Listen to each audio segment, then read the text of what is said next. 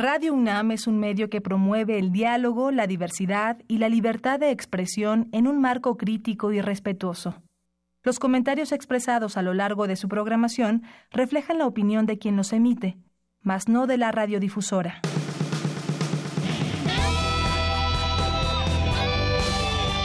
Prisma RU. Relatamos al mundo.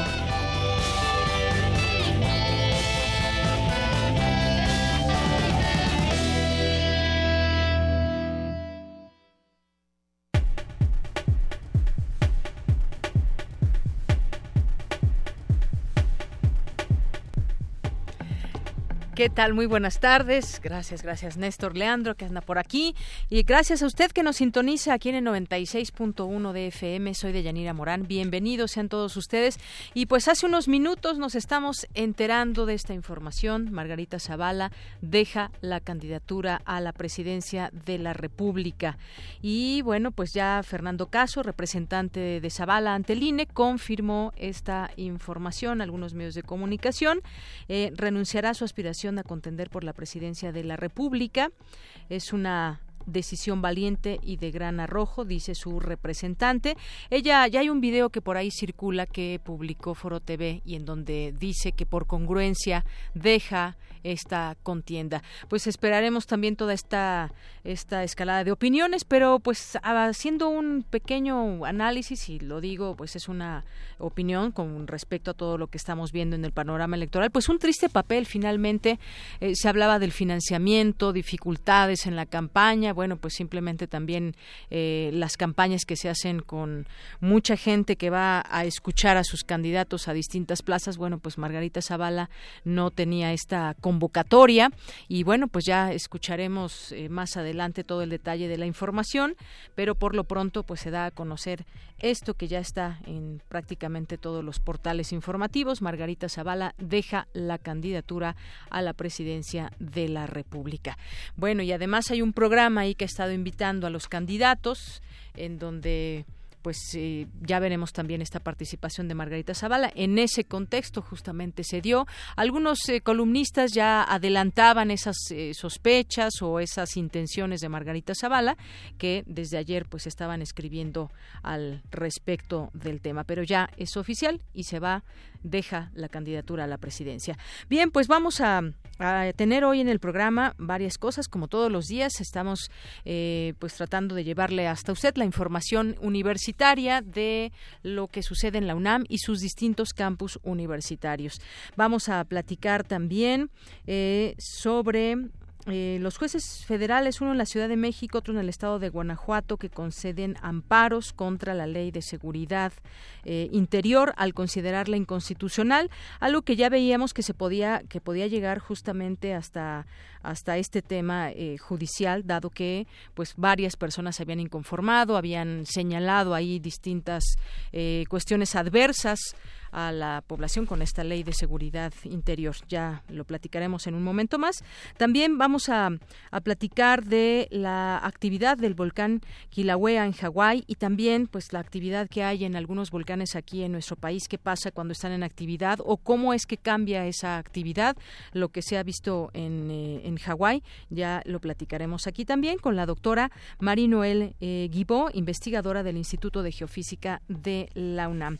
Vamos a tener también aquí en este espacio vamos a hablar de un tema pues muy desafortunado que tiene que ver con la muerte de periodistas. Uno más el día de ayer de Tabasco, un, un conocido periodista allá en este estado y bueno pues platicaremos de esto con Leopoldo Maldonado que es uno de los abogados que trabaja en artículo 19. Además esto en el marco de eh, un año del asesinato de Javier Valdés se tiene un detenido como se dio a conocer hace unas, unas semanas, pero pues esto sigue sucediendo aquí en nuestro país. Y en Cultura, Tamara Quiroz entrevistará a Armando Tapia, actor de la obra eh, Kike y Angie, La pareja imperial. Bien, pues vamos a iniciar con nuestro resumen informativo de hoy. Relatamos al mundo. Relatamos al mundo. La una con once y en este miércoles 16 de mayo en los temas universitarios destacan académicos de la UNAM que es importante que la población se vacune para evitar epidemias. Aseguran que debido a una estricta vigilancia son muy seguras. Más adelante Dulce García nos ampliará la información. Piden organizaciones de la sociedad civil fortalecer propuestas de los candidatos presidenciales en materia de cambio climático. Mi compañera Cindy Pérez Ramírez nos tendrá los detalles. En homenaje a Michelangelo Bovero, esta mañana inició el seminario Democracia, una gramática contra las apariencias. Mi compañera Virginia Sánchez nos informará más adelante. En México, el consumo de drogas entre niñas y adolescentes se ha duplicado en los últimos años. Cristina Godínez nos tendrá los detalles.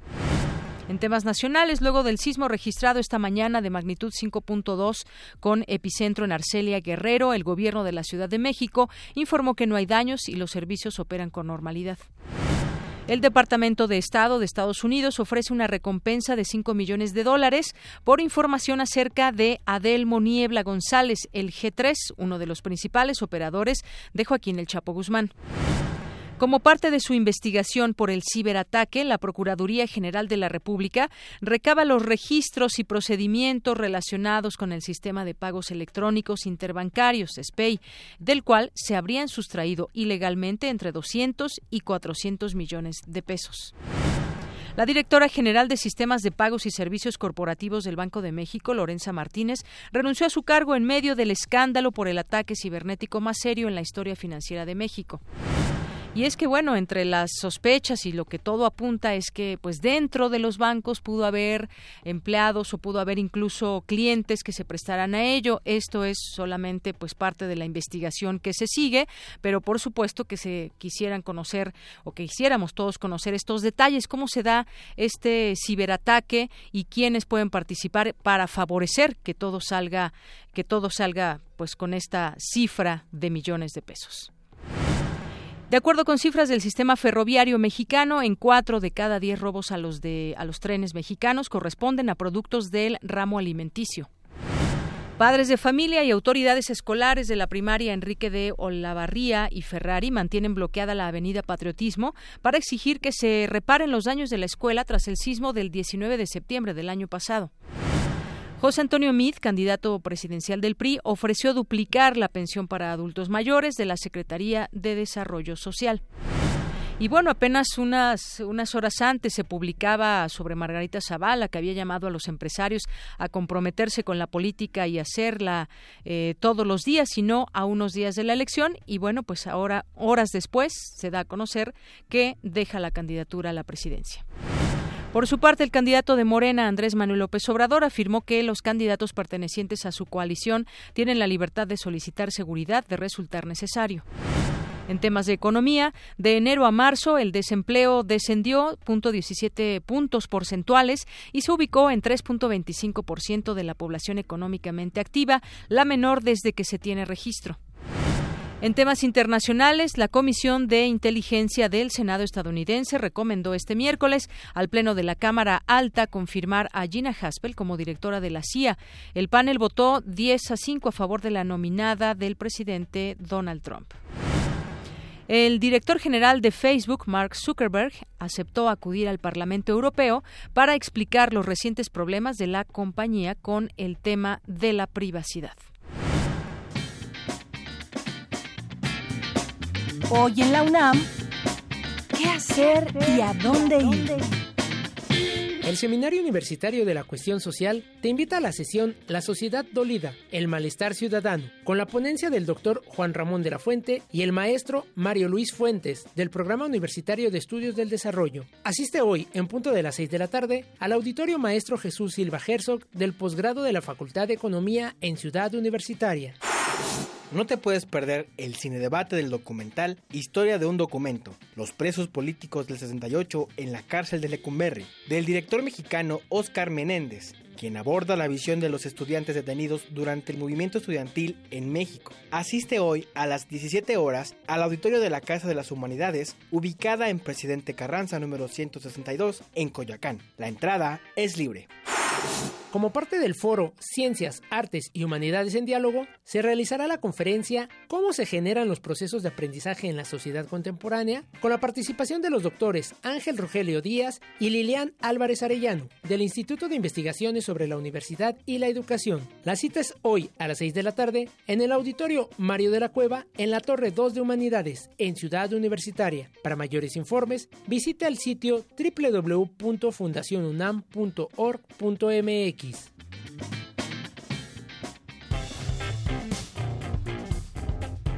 Campus RU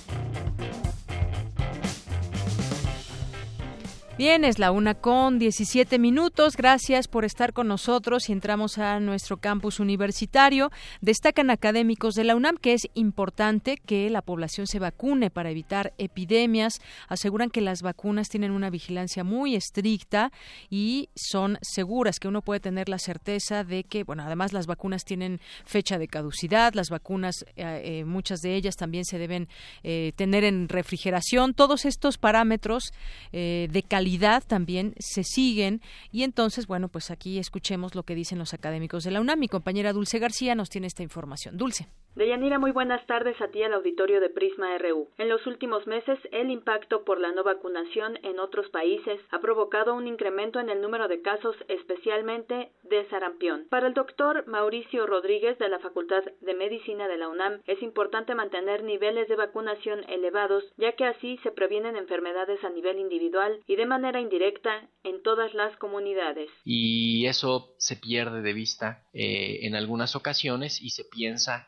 que no vacunando eh, lo único es poner en riesgo, si así, lo, si así lo vemos, a la persona que no se vacuna, pero en realidad se pone en riesgo a toda la comunidad que, que está eh, alrededor de ese individuo no vacunado. Durante la conferencia de medios Tendencia egoísta y peligrosa, negarse a las vacunas causa epidemias, destacó que las vacunas son productos que tienen una vigilancia muy estricta para cumplir con todas las normas de calidad y de seguridad. Todos los estudios que se realizan por parte de instituciones no relacionadas con la industria, incluso los mismos estudios de la industria, por organizaciones no gubernamentales, por organizaciones de filantropía, pues concluyen que la seguridad de las vacunas eh, es buena, que la seguridad de las vacunas es muy aceptable y por supuesto todos concluyen que eh, el impacto por su uso tiene beneficios muy superiores a los muy pocos riesgos que pudiera haber por su uso. Deyanira Auditorio de Prisma RU, en México hay muy buenas coberturas de vacunación. Nueve de cada diez dosis de vacunas son aplicadas en las instituciones públicas. Curiosamente existe un fenómeno en el que personas con mayores recursos no se vacunan ellos o a sus hijos porque si llegan a enfermarse pueden acudir fácilmente a instituciones privadas a atenderse. Sin embargo, Mauricio Rodríguez exhorta a la población a tener seguimiento de su vacunación y reitera que las vacunas son seguras, que no causan enfermedades y que por cada vacuna que se aplica millones de personas pueden estar sanas. Es el reporte. Muy buenas tardes. Gracias, gracias Dulce García. Vamos ahora con mi compañera Virginia Sánchez. El Instituto de Investigaciones Jurídicas organiza el seminario Democracia, una gramática contra las apariencias. Seminario, homenaje a Michelangelo Bovero. ¿Qué tal, Vicky? Buenas tardes. Hola, ¿qué tal, Deyanira y auditorio de Prisma RU? Muy buenas tardes. Así es como tú comentas, pues en homenaje al reconocido filósofo Michelangelo Bovero, considerado heredero del pensamiento y obra de Norberto Bobbio y académico de la Escuela de Turín, una de las más reconocidas en las áreas del derecho y la ciencia política, el Instituto de Investigaciones Jurídicas de la UNAM organizó el seminario Democracia, una gramática contra las apariencias. Durante la inauguración, Lorenzo Córdoba, consejero presidente del Instituto Nacional Electoral, señaló la importancia del evento para reconocer la trayectoria intelectual del filósofo y agradecer sus grandes contribuciones teóricas y conceptuales, las cuales, dijo, nos permiten entender el estado de nuestra democracia. Desde hace más de tres décadas nos ha permitido a los mexicanos contar con sus reflexiones, con sus construcciones teóricas, con sus nuevos conceptos. Ayer justamente reconstruía solamente, señalaba tres conceptos eh, que en los últimos 20 años han ayudado, insisto, a, generar una, eh, un asidero conceptual para entender mejor la realidad, el estado de nuestra democracia, caquistocracia, duopoliteia y ahora pleonocracia en tiempos recientes, como una contribución, repito, para comprender mejor nuestra realidad, para desanimarse en muchos sentidos, pero también en el fondo es el propósito de las reflexiones de la Escuela de Turín para, digamos, esperanza, pero sobre todo con compromiso, defender lo que hoy está en crisis, es decir, las conquistas de la democracia constitucional. Por su parte, Pedro Salazar, director de dicho instituto, aseguró que las advertencias de Michelangelo sobre los efectos devastadores para la cultura democrática que generarían la amalgama de poderes económico, mediático y político proyectadas desde 1994 se hicieron realidad al instalarse la caquistocracia en la democracia incívica, dijo de los italianos, lo cual sirvió de laboratorio para reproducirse en otros lugares, como se refleja con la llegada de Donald Trump al poder, por lo que señaló la importancia de releer el libro Una gramática de la democracia contra el gobierno de los peores de Bovero. Escuchémosle. Sé que es un lugar común, pero la realidad es la que es y no tiene sentido matizarla ni sobreinterpretarla. El fenómeno Donald Trump y sus secuaces es la materialización platónica de la caquistocracia. Así que es tiempo de bajar del librero un ejemplar de Una gramática de la democracia contra el gobierno de los peores, publicado en Italia en 2001 y en castellano en 2002, y comenzar con el ABC de lo que se nos está escapando y de lo que está en juego. Ese libro, que recoge toda una teoría de la democracia, es una relectura obligada para comprender lo que les ha sucedido a nuestros sistemas políticos y también para recuperar las razones de la gesta democrática y las exigencias que impone tomársela en serio. Eh, Deyanira, entre los temas que conforman este seminario que concluye el día de mañana, se encuentran la modernidad como edad de los derechos, regresiones del Estado constitucional, confusión de poderes contra libertades, democracia en la era de la globalización y el capitalismo, la democracia y sus contrarios, autocracia electiva, caquistocracia, pleonocracia. Estos son los temas que se van a abordar en las diferentes mesas que conforman este seminario. Este es el reporte de Yanira. Muy buenas tardes. Muchas gracias, gracias Vicky. Buenas tardes. Y vamos ahora con mi compañera Cristina Godínez. En México el consumo de drogas entre niñas y adolescentes se ha duplicado en los últimos años. Adelante, Cristina. De Yanira, auditorio de Prisma RU. Buenas tardes.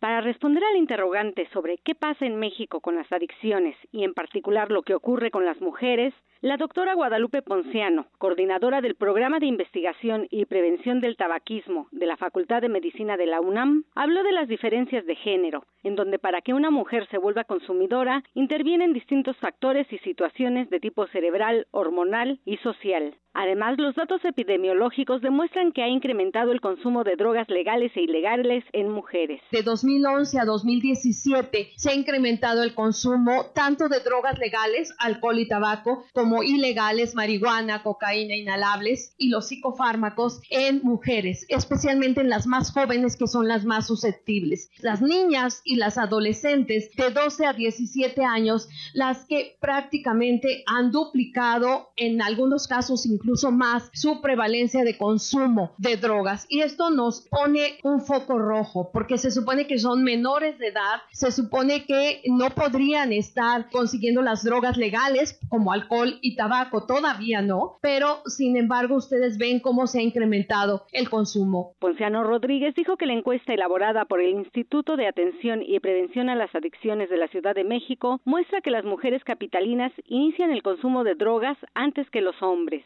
estamos hablando de 13, 14 años para el inicio de consumo eh, de las drogas en nuestra ciudad. Y por ejemplo, hay algunas, vean, en donde las mujeres están empezando ahora un poquito antes con respecto al sexo masculino. Además de que cuando hacemos el análisis de consumo de drogas en adolescentes, ya la relación es uno a uno. Es decir, por cada adolescente hombre que, que consume, hay una adolescente mujer. Mientras que todavía en los adultos esta relación varía, pero por ejemplo en tabaco todavía es de 2.4 a 1. La doctora Ponciano expresó que la preocupación es porque entre más pequeña una niña inicie el consumo de drogas, la adicción será más rápida y la alteración cerebral mayor. De Yanira, este es mi reporte. Buenas tardes. Gracias, Cristina. Buenas tardes. Relatamos al mundo. Relatamos al mundo. Porque tu opinión es importante, síguenos en nuestras redes sociales, en Facebook como Prisma RU y en Twitter como arroba PrismaRU. Queremos escuchar tu voz. Nuestro teléfono en cabina es 55 36 43 39. Continuamos una de la tarde con 26 minutos. Hay un tema que quisiéramos detenernos para platicar de él, analizar qué significan estos amparos contra la ley de seguridad. Y es que, pues, hace unos días se dio a conocer esta información. El colectivo Seguridad sin Guerra celebró que dos jueces federales otorgaron los primeros amparos en contra de la ley de seguridad interior y llaman a la Suprema Corte de Justicia de la Nación a declarar su inconstitucionalidad. Los primeros amparos desde que la ley ley fue promulgada por el presidente Enrique Peña Nieto el 21 de diciembre. Eh, fueron otorgados por el juez octavo de distrito en materia administrativa en la Ciudad de México, Fernando Silva, y la juez noveno de distrito en Guanajuato, Carla María Macías. Para platicar de este tema y qué implican estos amparos, ya tengo en la línea telefónica, le agradezco mucho nos tome esta llamada, a la doctora Lisbeth Padilla, ella es académica e investigadora de la FESA Catlán de la UNAM y es analista jurídica. ¿Qué tal, doctora? Muy buenas tardes. Deyanira, ¿cómo estás? Buenas tardes, un gusto y un placer estar contigo y con tu auditorio. Gracias, doctora. Bueno, pues yo eh, daba esta introducción. Eh, me gustaría preguntarle qué significan estos amparos contra la ley de seguridad interior, cómo es que van a operar o qué significa esto en términos eh, legales que podamos comprender. Sí, claro. Mira, es una situación. Cuando una persona o grupo de personas solicita la protección de la justicia federal es precisamente porque alguna de las leyes fue un amparo contra leyes y además yo lo celebro muchísimo por este bufet jurídico y también por la por la licenciada Bárbara que fue una de las personas que encabezó precisamente la idea de ampararse en contra de la ley de seguridad interior es precisamente por el motivo de una inconstitucionalidad. En nuestro país, de acuerdo a la reforma al artículo primero constitucional del 10 de junio del año 2011, bueno, pues se ampliaron los derechos humanos para las personas y bueno, pues así también el ejercicio de los derechos fundamentales. Entonces, en ese orden cualquier ley secundaria que sea promulgada y además que sea publicada en el Diario Oficial de la Federación, debe tener precisamente los elementos, los mismos elementos que la Constitución Política de los Estados Unidos Mexicanos eh, otorga, ¿no? Y en este sentido, el artículo 21 constitucional, que es precisamente el que se encarga de la seguridad pública en nuestro país, bueno, pues no prevé a, las Fuerzas Armadas, ¿no? Para efecto de que puedan realizar algún tipo de actividades relativas a la seguridad interior en el país y bueno, este, cuando no es tiempo de guerra. Entonces, eh, a mí me parece que, la, que el concepto de violación básico en donde este uso de abogado se basó es esta cuestión. Entonces, ¿qué quiere decir? Que en la Constitución de la República existen restricciones a los derechos humanos, pero esas restricciones a los derechos humanos que precisamente la Suprema Corte de Justicia de la Nación eh, indica en el registro jurisprudencial 2006-224 tienen que estar en la Constitución. No puede haber ninguna restricción a los derechos humanos y a los derechos fundamentales en ninguna ley que no sea la Constitución Política de los Estados Unidos Mexicanos y la parte de la perspectiva de la aplicación del derecho penal de excepción, así como también de la intervención de comunicaciones, etcétera, en nuestra constitución política está destinada exclusivamente en materia de delincuencia organizada. Entonces, para un ciudadano que no tenga una investigación en materia de delincuencia organizada, una intervención de comunicaciones, pues es absolutamente inconstitucional y absolutamente ilegal.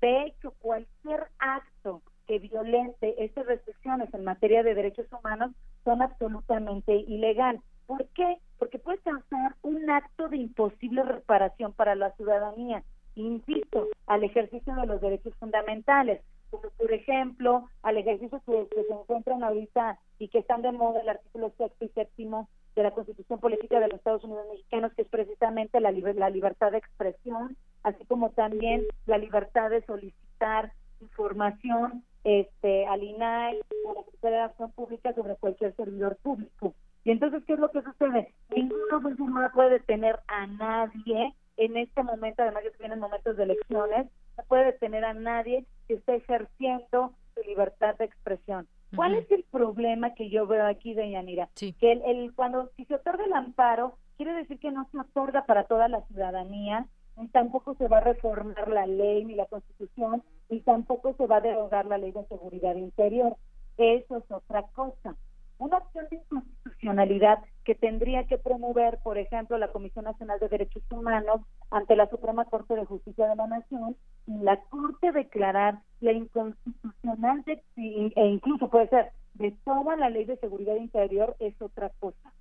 Aquí a quien se le otorgó eh, la justicia de la Unión, la protección de la justicia de la, Unión mediante este amparo es únicamente a los quejosos. A mí me parece que sí tiene, con base en el principio de este de relatividad, a mí me parece que sí, esto lo debe, lo debe saber este, nuestra gente, la sociedad en general, que el hecho de otorgarse el amparo, estos dos amparos no implica que, que opera para todos, sino únicamente para los quejosos.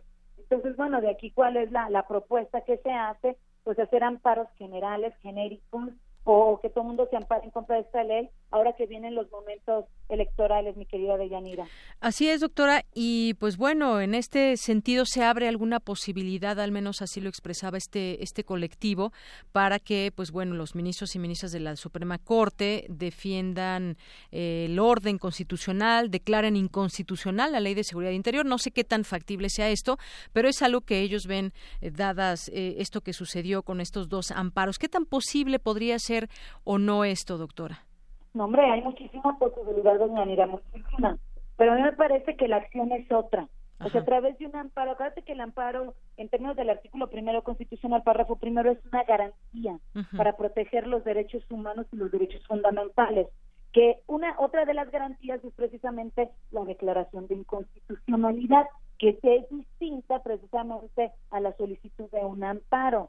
Sin embargo, claro que está, está yo creo que la Suprema Corte de Justicia de la Nación en aras de legalidad y de protección a los derechos humanos, a la constitución política de los Estados Unidos mexicanos y a la convencionalidad, a la convencionalidad de los estados internacionales, de los cuales el Estado mexicano es parte, debe declarar la inconstitucionalidad de la ley de seguridad interior. Así debe ser desde una perspectiva jurídica. Sin embargo, digo también, no me gusta decirlo, pero hay que decirlo, cabe la posibilidad de que exista una reforma a la Constitución, como todas las que ha habido, ya, saben que ha habido múltiples reformas a lo largo de, la vida de la Constitución Política de los Estados Unidos Mexicanos, y podría, lo que sí se podría hacer es insertar esas actividades de las Fuerzas Armadas como una restricción constitucional en la Constitución. Esto sería lo que le daría constitucionalidad y lo que le daría certeza jurídica y además en términos del artículo 61, fracción primera de la ley de amparo, los amparos pudieran ser improcedentes. La única salida es esto, que se reformara la Constitución y que se metieran los principios de la Ley de Seguridad Interior como restricciones constitucionales. Mira. Muy bien, bueno, creo que nos explica muy bien esto. Sí es, sí es posible que pues se declare la inconstitucionalidad de esta Ley de Seguridad Interior y bueno, pues hay que recordar también en su momento cuando se dio esta pues discusión para muchos no tan amplia de lo que debió haber sido esta esta ley eh, de la seguridad nacional, eh, pues tiene que ver con organizaciones incluso internacionales, además de, claro, aquí ciudadanos, académicos, eh, que estuvieron advirtiendo todas esas eh, situaciones que pueden violentar los derechos humanos. Y en organizaciones internacionales, pues estamos hablando como, estamos hablando de la ONU, de la Comisión Interamericana de Derechos Humanos y incluso aquí la Comisión Nacional de Derechos Humanos, el INAI, gobiernos estatales, municipales, todo lo pusieron en su momento, pero pues a final de cuentas se aprobó esta ley y ahora pues tenemos este panorama donde cabe esa posibilidad, en todo caso,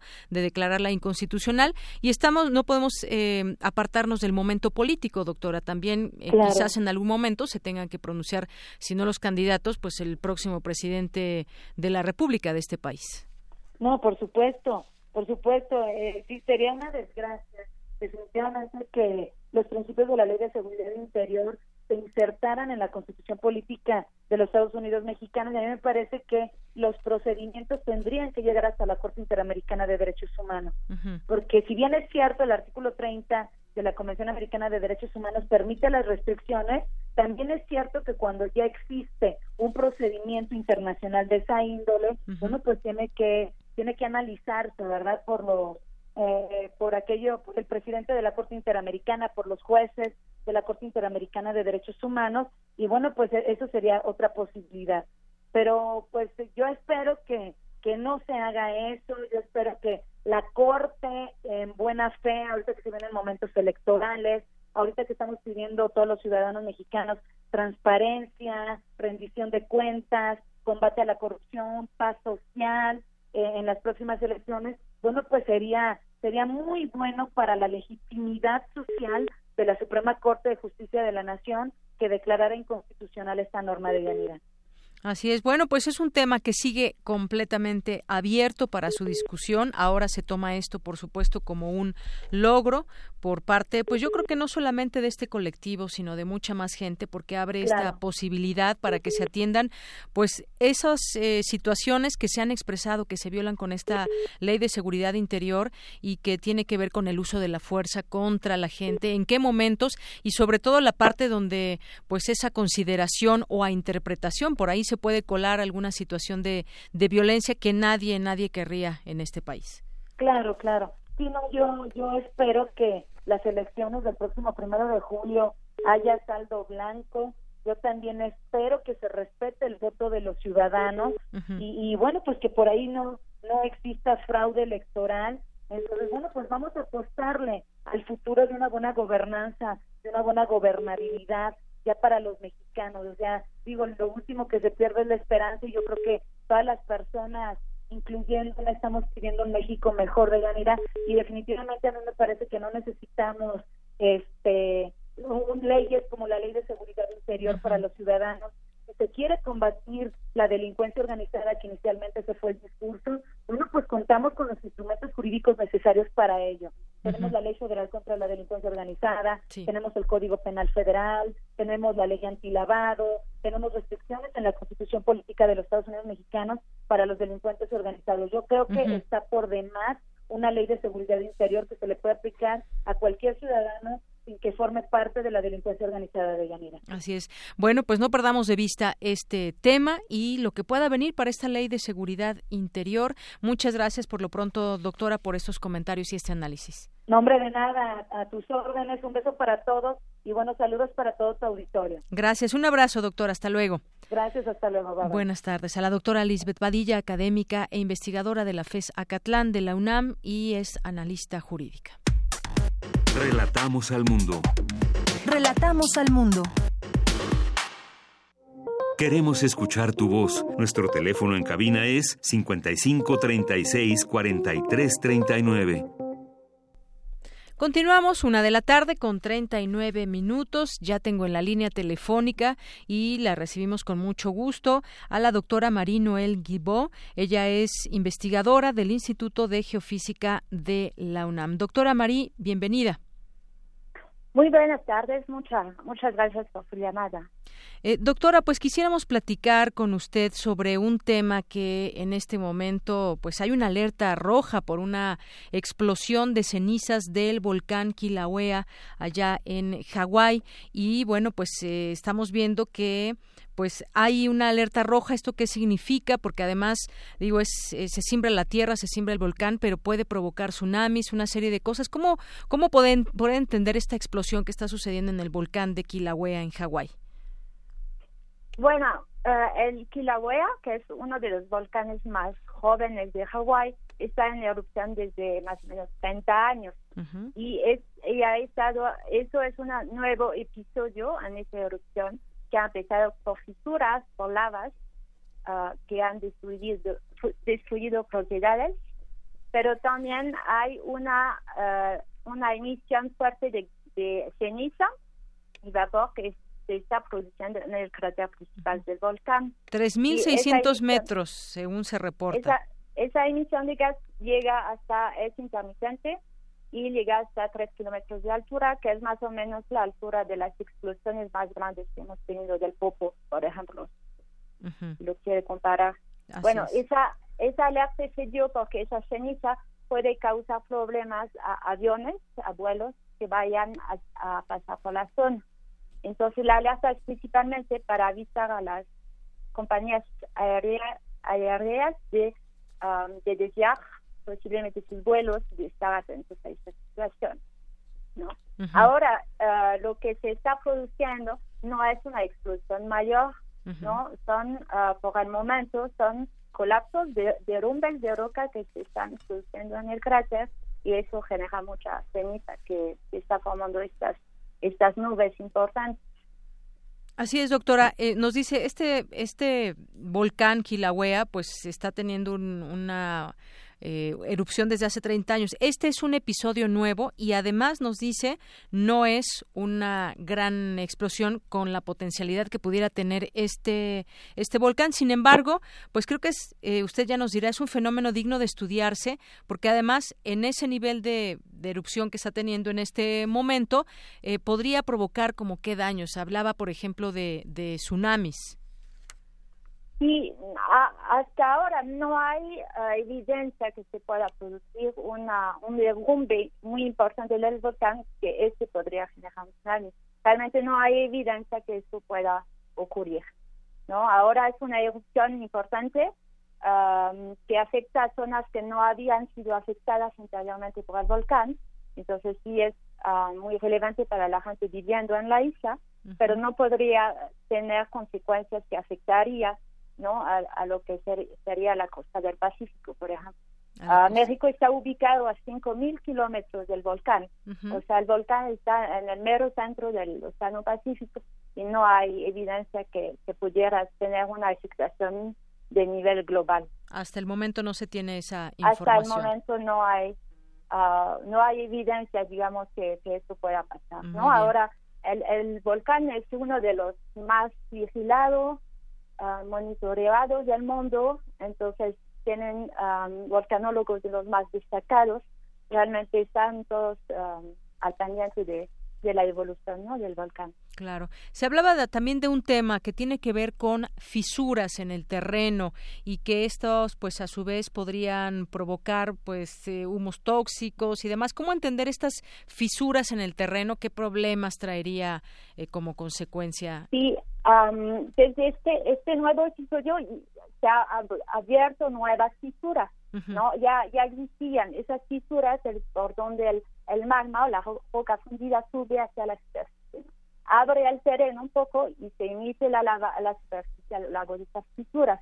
Entonces, el daño aquí, bueno, o sea, fuentes de, de lava que proyectan, ¿no? Son proyectiles, pero localizados bastante cerca de la fisura y emiten también los fragmentos cuando recaen producen esas peladas de lava que, son, bueno, que invaden las casas, etcétera, ¿no? Ah, también este magma está muy rico en gases, entonces eso produce mucho gas. Hay particular gas sulfúrico que puede ser nocivo para estas personas. Entonces hay recomendaciones que la gente no se acerque a la zona um, o se protege, ¿no? Puede haber bastante, bastante frágil, ¿no? A ese tipo de gas. Claro. Evidentemente, pues está. Sí, doctora. Esta zona está evacuada y, sin embargo, este Kilauea es uno de los volcanes más activos del mundo y, bueno, pues eh, no sé cuántos volcanes existen en todo el mundo, pero es uno de los más activos y uno de los cinco de, de la isla. También como dato es interesante. Ahora bien, podríamos hablar, por ejemplo, de tipos de erupciones que pueden tener los, los volcanes. Sabemos que aquí en México, pues tenemos también varios volcanes y algunos de ellos, eh, pues han tenido algunas erupciones, han tenido cierta actividad el de Colima, el del Popo. Eh, ¿Qué podemos decir de, del tipo de erupción, eh, doctora? Sí, bueno, el tipo de, erupción de los volcanes de aquí es eh, de los principales, digamos, que están activos actualmente. Es muy distinto al volcán de Hawái. ¿no? El volcán de Hawái, los volcanes de Hawái, podemos decir en, términos generales, producen muchísima lava.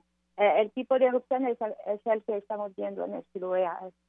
Son fuentes de lava, es bastante gas, pero no hay explosiones muy fuertes. No, ahora aquí tenemos volcanes que son menos activos en términos generales, que no producen tanto magma, pero sus es, erupciones pueden ser mucho más violentas, ¿no? Entonces emitir fuertes, tener fuertes explosiones que pueden afectar más, más amplias. Entonces sí son volcanes eh, distintos uh, y eso tiene que ver con, con la configuración del, del planeta. Muy bien, bueno, pues entonces en este momento hay bastante gas, pero no son fuertes erupciones, pese a que se podría pensar lo mismo por las imágenes, por los videos que se pueden apreciar de este volcán. Pese a todo ello, no es una erupción de gran magnitud. Um, no, es una erupción que sí va a afectar y está afectando a la gente local de Hawái, uh, sin duda, ¿no? Son, son cosas muy difíciles de de, de manejar, ¿no? En cuestión de, de los riesgos ahí, pero tampoco es una erupción muy violenta y eso es de acuerdo a lo que sabemos sobre este tipo de, de volcanes, ¿no? No no hay nada sorpresivo. Por supuesto, se tiene que vigilar la, la situación de, de muy cerca uh, para, para uh, evitar ¿no? cualquier riesgo que puede tener y por eso han, han aumentado el nivel de alerta para evitar problemas con los aviones. Las, las las cenizas, que son fragmentos de roca muy finos, se pueden entrar en las turbinas ¿no? de los aviones y eso puede tener efectos eh, importantes. Muy bien. Bueno, pues yo le agradezco mucho, eh, doctora, esta información que usted nos, nos comparte también y tratar de entender este tipo de, de, erupción que está teniendo este, este volcán y que ha estado, como usted bien nos dice, en actividad durante muchos años, 30 años me parece que nos dijo, así como muchos otros volcanes que están, están en constante, digamos, actividad, pero no, no pasa a mayores. Es decir, no hay que, en el caso de los de México, el Popo está debidamente monitoreado y pues bueno, ha tenido ahí, ha cambiado en algunos momentos el semáforo de las alertas, pero pues siempre es eh, ustedes los conocedores que nos compartan sus conocimientos sobre cómo se comportan los volcanes. Exactamente, hay ah, los volcanes, tenemos, bueno, sabemos ya bastantes cosas sobre ellos, hay que estarlos monitoreando, ¿no? Obviamente, si cuando si van a cambiar, por ejemplo, niveles de deformación, se abren nuevas fracturas. Las fisuras que nos está decían. saliendo más gas o menos, etcétera, hay que tener mucho mucho cuidado y evaluar la situación, ¿no? Y entonces yo creo que es, lo que están haciendo ahí en Kilauea y bueno, estamos al, pendiente, ¿no? Así es. Muy bien. Bueno, pues doctora, muchísimas gracias por eh, tomarnos esta llamada aquí en Prisma RU de Radio UNAM. Bueno, muchísimas gracias a ustedes.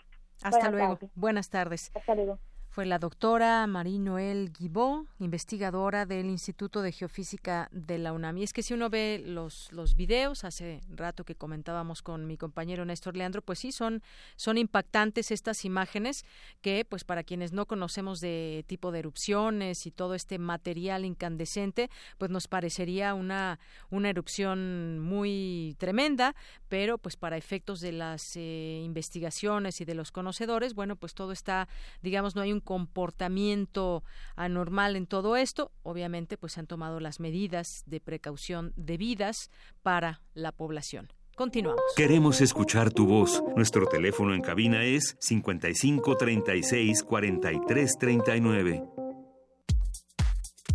Tu opinión es muy importante. Escríbenos al correo electrónico prisma.radiounam@gmail.com. Prisma RU. Relatamos al mundo.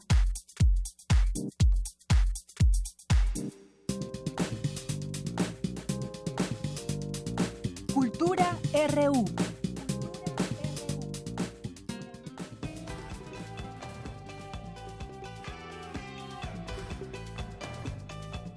El 16 de mayo de 1917 nació el escritor, guionista y fotógrafo mexicano Juan de Pomuceno Carlos Pérez Rulfo Vizcaíno, mejor conocido como Juan Rulfo. Por ello, hoy te presentamos las cosas que tal vez no sabías de la obra más reconocida del escritor. Se dice que el orden de la novela Pedro Páramo es muy singular. Al llevar el manuscrito de la obra para que fuera editado, se cayó desordenándose. Rulfo no quiso reacomodarlo e incluso pidió que se imprimiera con las hojas revueltas. El grupo español de rock Radio Futura compuso una canción inspirada en la obra del escritor. Se trata del tema Lluvia del Porvenir, incluida en su álbum de 1987 titulado La canción de Juan Perro. Es la canción que escuchamos de fondo. El colombiano Gabriel García Márquez reconoció que Pedro Páramo abrió el camino para la novela Cien años de soledad, marcando pautas para el género del realismo mágico. Ambas se desenvuelven dentro de un pueblo donde suceden hechos sobrenaturales.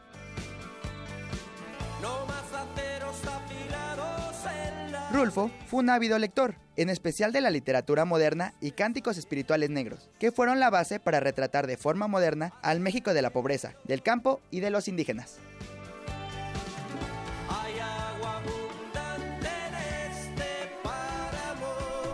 Bueno, pues ya estamos ahora en la sección de cultura y ya nos acompaña aquí Tamara Quiros. Tamara, buenas tardes. Deyanira, muy buenas tardes a ti y al auditorio. Juan Rulfo, oye, uno de los grandes exponentes de la narrativa hispanoamericana del siglo XX.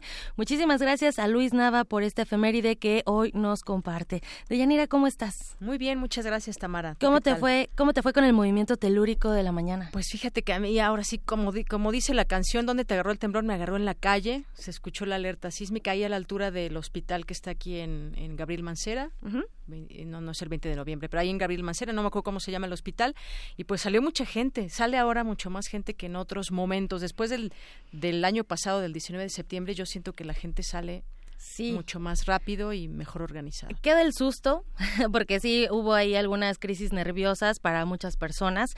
Eh, queda esos sustos que no están tan padres, pero me alegra, como, como bien lo mencionas, Deyanira, nos damos cuenta que cada vez lo tomamos de una forma adecuada. Eh, las brigadas y la educación de protección civil sin duda ayudan a que llevemos los protocolos de manera ordenada, más tranquilos. Qué bueno que no pasó a mayores y si algo caracteriza a los mexicanos, nos caracteriza, es que a pesar de encontrarnos en el peor de los panoramas sabemos reír. Ese humor de verdad es muy característico en nosotros. Y bueno, en lo ¿A ti dónde te agarró el temblor? A mí me agarró en mi casa. Ah, ya. Sí. ¿Qué tal?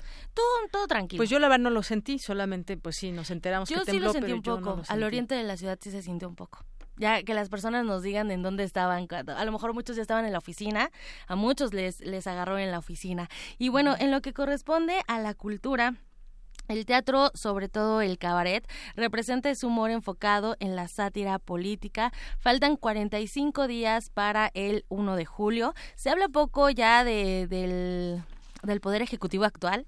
Tenemos nuevas noticias sobre los candidatos o los que ya no lo son a la presidencia. Y mientras esa fecha llega, la puesta en escena Kike y Angie, la pareja imperial, nos invita a reír o llorar, mm, según sea el caso, cada quien, cada quien lo tomará como mejor le convenga. Y bueno, Virginia Sánchez platicó con el actor Armando Tapia, uno de los protagonistas de esta obra, que se presenta todos los sábados a las 7 de la noche en el foro Odeon. Vamos a escuchar esta entrevista que nos preparó Virginia Sánchez. Hola, ¿qué tal? Muy buenas tardes amigos de Prisma RU. Esta vez nos encontramos para hablar de una obra de teatro muy particular y muy oportuna en estos tiempos. Algo que nos caracteriza a los mexicanos es que le sacamos el lado amable, el lado chistoso a, a, cualquier vicisitud que vivimos. Y bueno, lo que estamos viviendo actualmente en el país creo que mucho amerita a veces sacarnos esa sonrisa. Y justamente para platicar sobre esta obra Kike y Angie, la pareja imperial para reír o llorar, pues hoy nos acompaña Armando Tapia. Armando, muy buenas tardes, muchas gracias por estar aquí, bienvenido. Muchas gracias. Sí, efectivamente yo estoy aquí porque quiero invitar a todos los que nos escuchan a este espectáculo que surgió hace dos años a partir del escándalo de la Casa Blanca, en donde se vieron involucrados la pareja eh, presidencial. Eh, nosotros a partir de ahí decidimos hacer una especie de eh, recopilación de eventos jocosos, no por eso eh, quitados de gravedad, sino con, con, un gran, este, con una gran, gran complejidad y, y gran eh, y gran fuerza de corrupción y que además eh, identifica a nuestro presidente. Nuestro presidente se ha, se ha caracterizado por eh, estar envuelto en, ese tipo de eventos. Nosotros los retomamos, hacemos una reco recopilación de todos estos eventos, pero con el, la característica de la comedia, de la farsa cómica, del cabaret, de burlarnos de ellos y de nosotros mismos. Porque bueno, nosotros finalmente les compramos a ellos la más cara telenovela que jamás se haya contado en este país. Sí, definitivamente creo que este sexenio se ha caracterizado por muchas situaciones que como mexicanos a veces decimos, híjole, ya no sabemos, como dice el dicho, si reír o llorar. Y bueno, pues afortunadamente existen estas expresiones artísticas en las que, como tú bien señalas, Armando, al principio de esta entrevista, no es quitarle este peso, ¿no? De realidad, sino es a veces darle como ese matiz cómico para sobrellevar la situación, pero también como para enfrentarla, ¿no? De alguna manera. Sí, bueno, fíjate que sí, efectivamente nosotros intentamos ponerle un matiz de comedia. Sin embargo, los textos que salen de ese espectáculo son textos tomados de notas periodísticas. Nosotros lo único que hacemos es acomodarlo y ponerlos, en situaciones a los dos personajes que difícilmente los hemos visto, porque al presidente lo vemos solamente en el podio, ¿no? Y casi si te fijas, todo, todo se maneja en ese tono institucional. Nosotros lo queremos poner en una instancia más íntima, en la cocina de su casa, en la terraza, quizás en el baño. Y entonces, esas mismas notas periodísticas y esos mismos dichos, en algún momento dados por el mismo presidente, lo único que hacemos nosotros es dramatizarlas. Acomodamos esos, esas frases dichas por este personaje, muchas muy jocosas, porque además tenemos un, un, presidente que maneja un humor, un voluntario fantástico, ¿no? Digo, él no se lo propone, él es gracioso per se. No, nosotros lo que hacemos nada más es dramatizar para que las escenas sean ricas en comedia, para que la gente se ría de esto y que por favor recordemos. Esa es la intención, es buscar en la risa, sí, una catarsis, pero también eh, de, de, intentamos hacer un profundo, eh, una profunda reflexión. No nos quedamos en la superficie. Es importante refrescar la memoria, pero también es importante ver en dónde, en dónde los pusimos nosotros, porque nosotros somos parte fundamental de que ellos hayan llegado a donde están. Nosotros no intentamos orientar a nadie, nosotros nada más exponemos lo que hemos vivido en seis años con ellos. Cosas muy graves, cosas que, que nos afectan y nos duelen, porque estamos sumidos en una terrible crisis que vivimos los mexicanos en, en la economía, en la inseguridad, en la corrupción. Y bueno, pues nosotros también tenemos que echarnos un clavado hacia nosotros mismos para revisar en dónde hemos estado fallando. Quique Yangi lo único que busca es que nos refresquemos la memoria de todo lo que pasó en seis años. No, y qué mejor que a través del teatro, ¿no? Hacerlo esto, yo creo que sí. es fundamental. Como que cuando vas a ver una obra de teatro, una película, esas imágenes te quedan muy grabadas, ¿no? Entonces, qué mejor que la historia de nuestro país a través del arte, pues la, mantengamos ahí, para no estar repitiendo también estos errores. Y bueno, en el papel de, Angie tenemos a Leticia Pedrajo. ¿Qué nos puedes decir de esta gran actriz? Leticia Pedrajo es eh, la fundadora de La Teatrera Solitaria, que es el nombre de nuestra compañía. Tiene un gran repertorio, de cabaret sobre todo, y de espectáculos que tienen que ver con la crítica política y la crítica social.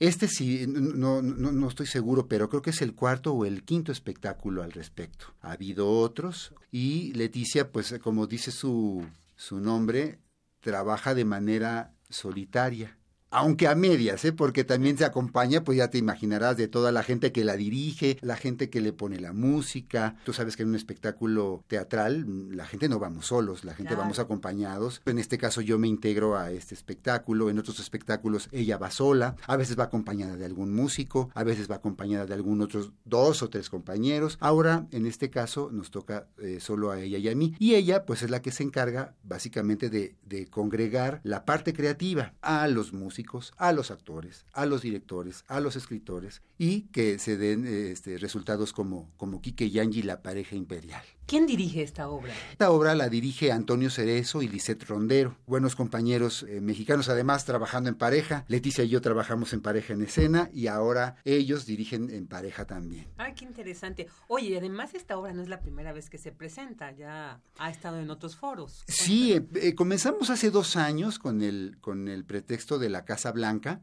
también con el pretexto de, de la salida de Carmen Aristegui. Todo empezó por ahí. Y estrenamos en el Teatro Bar El Vicio.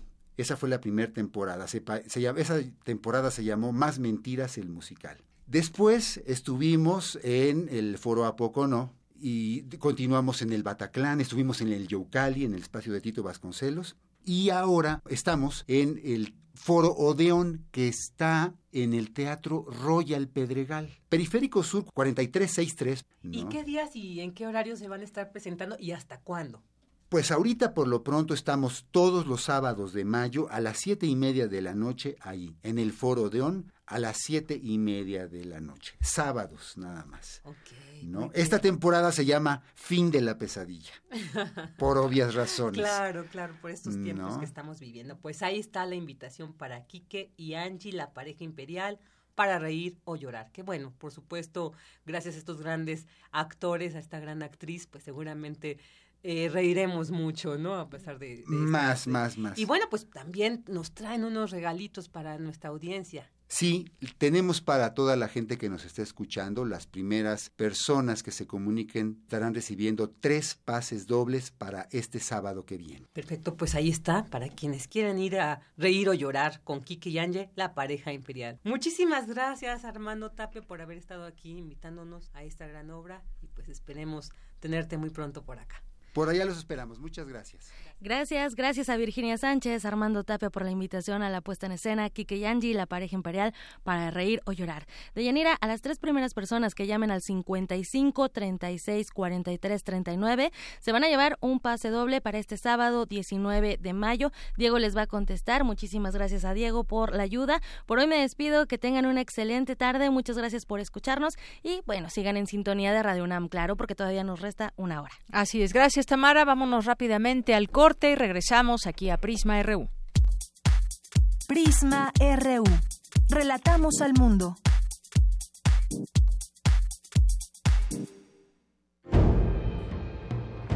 Demostrar que existe disciplina, orden y disposición para la lucha. A 50 años del movimiento estudiantil de 1968. Radio UNAM ha abierto para usted un buzón de voz en el cual queremos oírlo. ¿Vivió usted esos tiempos? ¿Tiene una historia que compartir?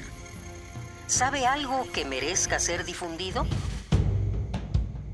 Marque al 56 23 32 81 y déjenos su testimonio. M68. Voces contra el olvido. Todos tenemos algo que contar. Radio UNAM. Experiencia sonora.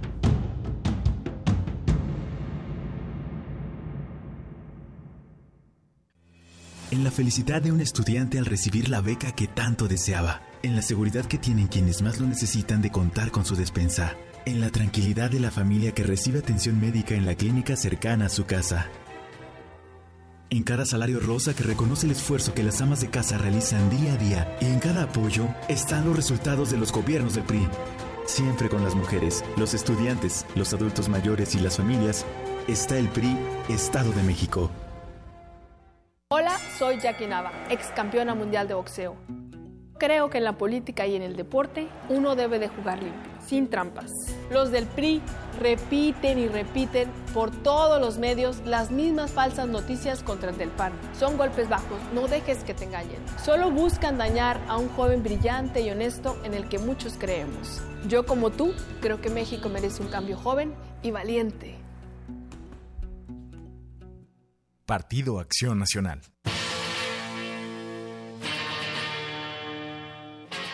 Después de 50 años, cuando despertamos, el rock seguía ahí.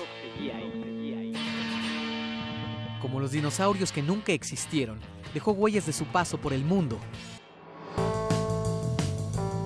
El rock fue la música de la juventud de los años 60 y 70.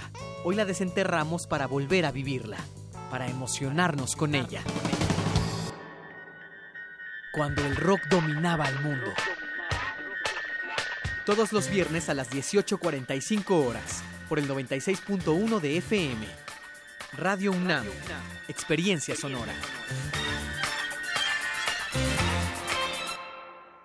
Vota por el PES, vota por Andrés, vota por Encuentro Social. Vota por Andrés, vota por el PES con Andrés. Vota diferente con el PES, PES, PES. Apoyo a la familia con Andrés Manuel. Vota diferente con el PES, PES, PES. Vota por el Encuentro Social. Vota por el PES, vota por Andrés, vota por Encuentro Social. Vota por Andrés, vota por el PES con Andrés. candidato de la coalición Juntos Haremos Historia. Habla Ricardo Anaya, candidato de la coalición por México al frente. Esta no es una elección más. Está en juego el futuro de toda una generación. Y esta no es una contienda entre dos personas, es una contienda entre dos visiones de país. Te invito a que lo hagamos juntos, los jóvenes con su potencia, los adultos con su experiencia, los niños con su alegría. En este proyecto cabemos todos. Cuando la esperanza se vuelve invencible, la victoria final está asegurada. Lo podemos lograr. PRD. La revista de la universidad en radio.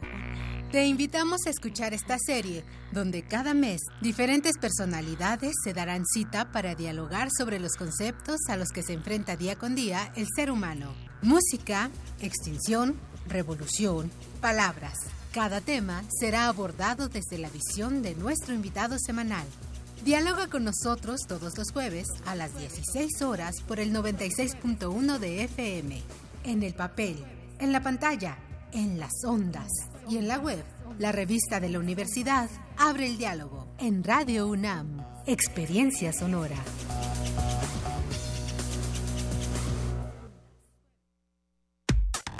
Relatamos al mundo. Relatamos al mundo. Queremos escuchar tu voz. Nuestro teléfono en cabina es 55 36 43 39.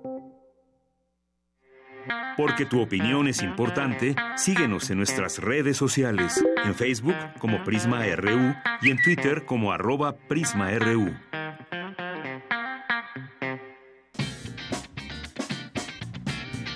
Mañana en la UNAM, ¿qué hacer y a dónde ir?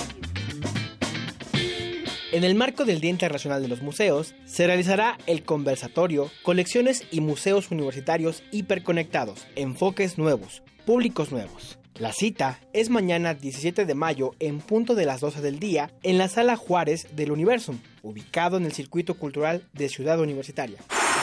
El Instituto de Investigaciones Económicas te invita a la presentación del libro Prohibido Olvidar, Testimonios de Luchas Laborales del Viejo y del Nuevo Milenio, con la participación de Daniela Castro Alquicira. En este compendio se plasman los diversos movimientos de resistencia por parte de los trabajadores mexicanos para contener las consecuencias a las reformas laborales que el gobierno ha realizado. Asiste mañana 17 de mayo a las 11.30 horas a la sala José Luis Ceseña Gámez de este instituto, ubicado en el circuito Mario de la Cueva sin número en Ciudad Universitaria. El ciclo de conferencias semanales La ciencia más allá del aula invita a la comunidad académica y al público en general a la conferencia ¿Qué está haciendo México respecto a la inminente revolución tecnológica? con la ponencia del doctor Pedro Navarro Pérez, postdoctoral en el área de la biotecnología. Asiste mañana 17 de mayo a las 13 horas al auditorio A de la Facultad de Química.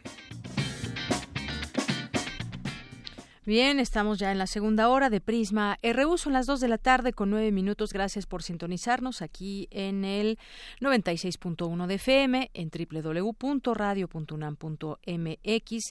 Gracias por su comunicación. Eh, recibimos cualquier comentario al 5536-4339 y también a través de nuestras redes sociales. Prisma RU en Facebook, arroba Prisma RU en Twitter. Bueno, pues eh, vamos a estar a la expectativa también de seguir platicando sobre ese tema. Ahora que renuncia, renunció Margarita Zavala a su candidatura presidencial, pues el tema de, de las boletas, porque ya están impresas, va a aparecer en la boleta y entonces, pues quien vote por ella, como ella ya renunció a la candidatura, pues simplemente serán votos nulos. Y bueno, pues es un tema que ahora se está platicando en los distintos medios de comunicación y hay distintas ópticas de lo que está pasando en torno o lo que pasó en torno a su candidatura o que no pasó, que no prendió, que no hubo convocatoria, que no hubo pues eh, prácticamente una eh, pues no repuntaban incluso en, en las propias encuestas ni mucho menos. Y bueno pues es un tema del que también platicaremos, sobre todo en este tema de cómo queda en las, en las boletas. Y hoy se llevará a cabo el segundo debate entre los candidatos a la Ciudad de México. Llegan a este segundo debate enfrentados con nuevos números que han cambiado por ahí en las encuestas. Los siete candidatos a la jefatura de la Ciudad de México, la jefatura de gobierno, pues tendrán este miércoles su segundo debate rumbo a las elecciones del 1 de julio, al cual llegan entre peleas por demarcaciones, adhesiones, de militantes que no son de su partido, nuevos números en las encuestas, decía yo, a casi un mes de este encuentro que se realizó el pasado 18 de abril. Eh, son algunos de los cambios que hay, hay algunas adhesiones nuevas, la pelea territorial, hasta propuestas. Y bueno, yo lo que me gustaría, no sé ustedes que nos están escuchando, lo que me gustaría escuchar en este debate son realmente las propuestas y obviamente la manera en cómo las podrán hacer, que se centren en eso, más allá de las acusaciones, porque bueno, ahora incluso esta información que trae verificado MX, hay información falsa que se puede publicar incluso a manera de spot. Miquel Arreola acusa al PRD y a Morena de aumento en consumo de marihuana. Eh, hay un spot por ahí, no sé si ya lo escucharon, pero donde los, eh, los acusa de haber incrementado el consumo de la marihuana. Y bueno, según las investigaciones o las verificaciones que hace este portal de verificado MX, este esfuerzo informativo, pues la calificación es falsa porque el candidato del PRI, Miquel Arreola, asegura en, eh, en un spot, eh, pone el caso de un joven de 16 años que supuestamente fumaba marihuana y luego se pasó a otras drogas, culpa a estos dos partidos, sin embargo, no hay datos que prueben que hay una relación entre estos dos partidos y el aumento en el consumo de drogas. Y dice que, bueno, pues en todo caso el incremento ha sido en eh, todo el país. Bueno, y incluso también da a conocer que aquí en la Ciudad de México, jóvenes entre 12 y 17 años fueron el grupo de edad con menor aumento en el consumo de dicha sustancia, la marihuana, de acuerdo con la misma encuesta, pues aumentó únicamente 1.17.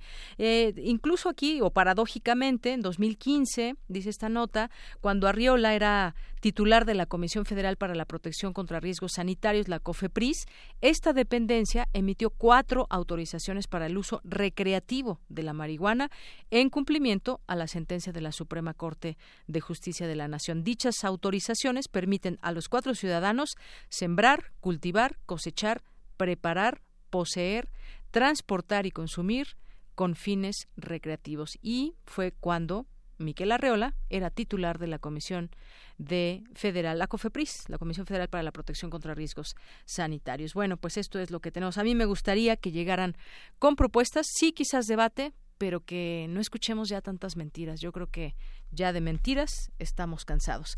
Vamos a continuar con la información ahora con mi compañera Cristina Godínez. Urge visibilizar la herencia y aportaciones de los afrodescendientes en la formación de México, señala académico de la UNAM. Adelante, Cristina. ¿Qué tal, Deyanira? Buenas tardes. La tercera raíz es la herencia que dejaron a los mexicanos los esclavos que fueron traídos de África y que se mezclaron con indígenas y españoles en la época colonial, señaló el doctor Jesús María Serna Moreno, profesor de la Facultad de Filosofía y Letras de la UNAM. El académico dijo que a pesar de ser una parte muy importante de la población, los afrodescendientes han sufrido la marginación e incluso han sido ignorados entre los connacionales. Mucha gente no sabe que en nuestro país hay afrodescendientes. Por supuesto que los hay. Lo que más nos interesa, la expresión cultural de esta población a la cual se le ha considerado muy poco. Porque esta población aportó muchísimo con su esfuerzo, con su sudor y por haber sido trabajo esclavo el que, el que aportó y con eso pues se construyó esta nación. Pero a, a lo afro no se le reconoce porque se le tiene excluido de la historia, de la memoria colectiva, lo que algunos han denominado la tercera raíz. Eh, se la ha denominado así pues porque se considera que ya lo indígena y lo español ya más o menos se conocían, pero lo, lo afro no. Para el también coordinador del seminario permanente Afro-Indoamérica, el interés en torno a esa población es más por el aspecto cultural que el racial, y para ello reúne estudiantes y expertos con ponencias, discusiones, ciclos de cine, un coloquio anual y publicaciones. Deyanira, este es mi reporte. Buenas tardes. Muchas gracias, Cristina Godínez. Vamos ahora con mi compañera Dulce García. Se, señala un académico de la UNAM que las candidaturas independientes son resultado de la sociedad, de la red y la videopolítica. Adelante, Dulce. Deyanira, te saludo con mucho gusto a ti y al auditorio de Prisma RU al hablar de los movimientos ciudadanos en contextos electorales durante el coloquio Participación y Comunicación Política hoy. Hugo Sánchez Gudiño, académico de la Facultad de Estudios Superiores Aragón, explicó cómo es que las redes sociales ayudaron a que fuera reconocida la figura del candidato independiente. Tratando en cierta medida de retomar las experiencias europeas de los partidos llamados partidos piratas, que son partidos juveniles eh, en la red. Entonces eh, empezamos pues eh, con dos epígrafes que de alguna manera sintetizan muy bien la filosofía de estas dos concepciones de candidaturas ciudadanas. El Bronco plantea que le estuviera un pique y pique la cresta al gallo y el gallo se enojó, ¿no? El gallo es el pueblo, dice él. Bueno, este personaje entre folclórico y, y muy es, soy generis, es un fenómeno que inaugura estas candidaturas ciudadanas y este muchacho Kumamoto, ¿no? Que plantea dinamitar las relaciones de poder entre las instituciones y los poderes fácticos y que con su grupo de amigos crea este wiki partido o wikipolítica, como ellos le llaman. Dijo que estas figuras son resultado de la sociedad de la red, de la videopolítica y de la participación ciudadana para establecer las bases de las candidaturas independientes y que comenzó con el fenómeno de anular el voto. La hipótesis que se plantea pues es que la elección intermedia del 2015 de hace tres años fue la que dio pie a, este, a esta figura de las candidaturas ciudadanas y este, esta elección del 2015 plantea pues por primera vez así de manera muy institucionalizada el desprecio y el enojo ciudadano contra los partidos, es decir, contra la partidocracia, y allí emerge esta figura como una especie de piedra filosofal de las candidaturas ciudadanas o independientes. De Yanira Auditorio de Prisma RU, el coloquio Participación y Comunicación Política Hoy se lleva a cabo en la Facultad de Ciencias Políticas y Sociales de la UNAM. Es el reporte. Muy buenas tardes. Gracias, Dulce. Muy buenas tardes. Vamos ahora con mi compañera Cindy Pérez Ramírez, que estuvo al pendiente de la conferencia Evaluación de las propuestas sobre cambio climático de los candidatos a la presidencia de México, que se llevó a cabo en un hotel de la Ciudad de México. Adelante, Cindy.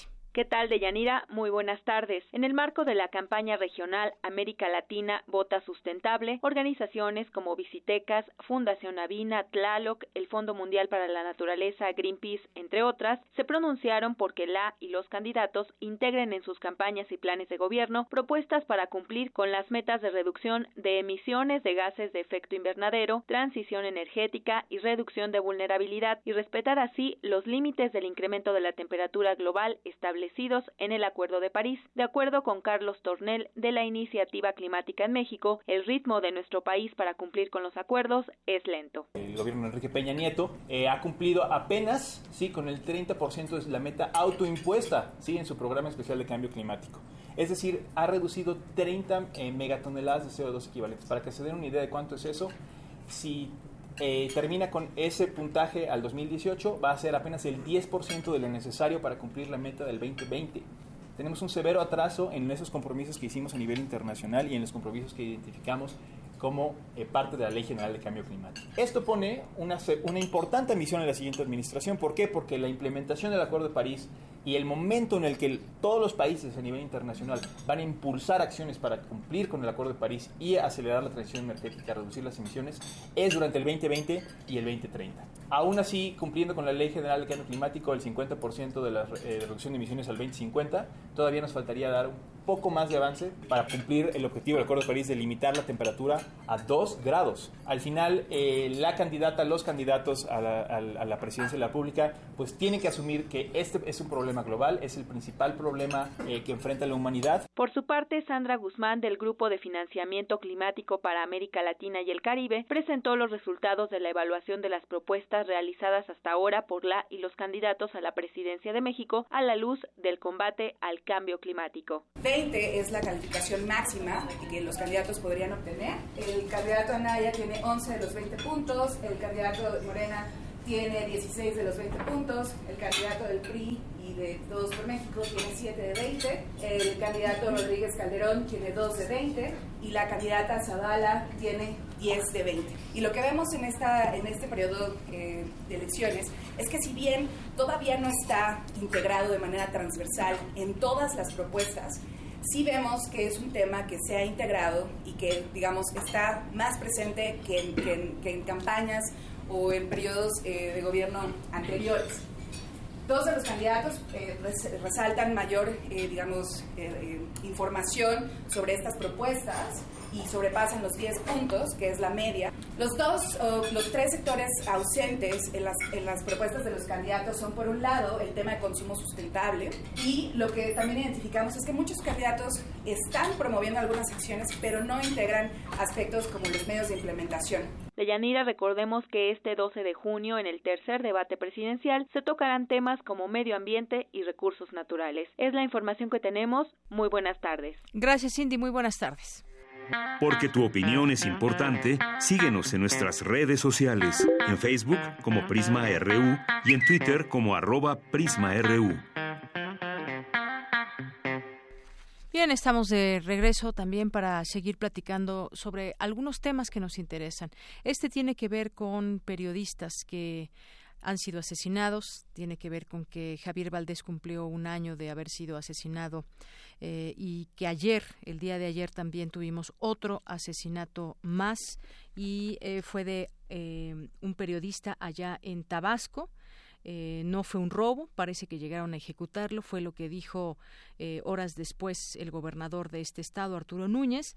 A las 10.47 fue asesinado este periodista Juan Carlos Huerta, este conductor de un programa, un programa muy famoso allá en Tabasco, de Radio Panorama eh, Sin Reservas y conductor de un noticiario de televisión de Canal Noti 9 y que era considerado, según el propio gobernador, un comunicación, un comunicador líder. Bueno, pues desafortunadamente la lista va engrosando.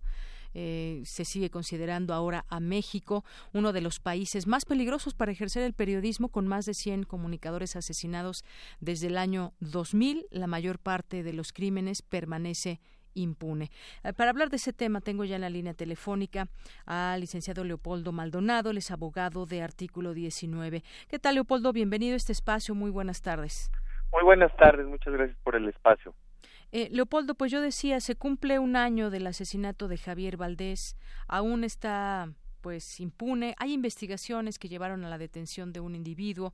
Sin embargo, pues desafortunadamente si lo sumamos a los casos que hemos tenido de periodistas muertos en este año o remitiéndonos tan solo el año pasado también, eh, pues desafortunadamente el tema de la impunidad cae sobre estos casos? ¿Por qué seguimos con esa incapacidad quizás de las autoridades, el entorno que hace, entre comillas, fácil que alguien pueda asesinar periodistas en este país? Pues mira, hay, hay, varias cuestiones muy preocupantes en materia de, violencia contra la prensa. Una de ellas efectivamente tiene que ver con la impunidad, que alcanza el 99% de los casos. Es escandaloso, es prácticamente absoluta. Eh, digamos, es todavía más alta que la de por sí preocupante cifra de impunidad en la generalidad de los delitos, que es alrededor del 97-98%.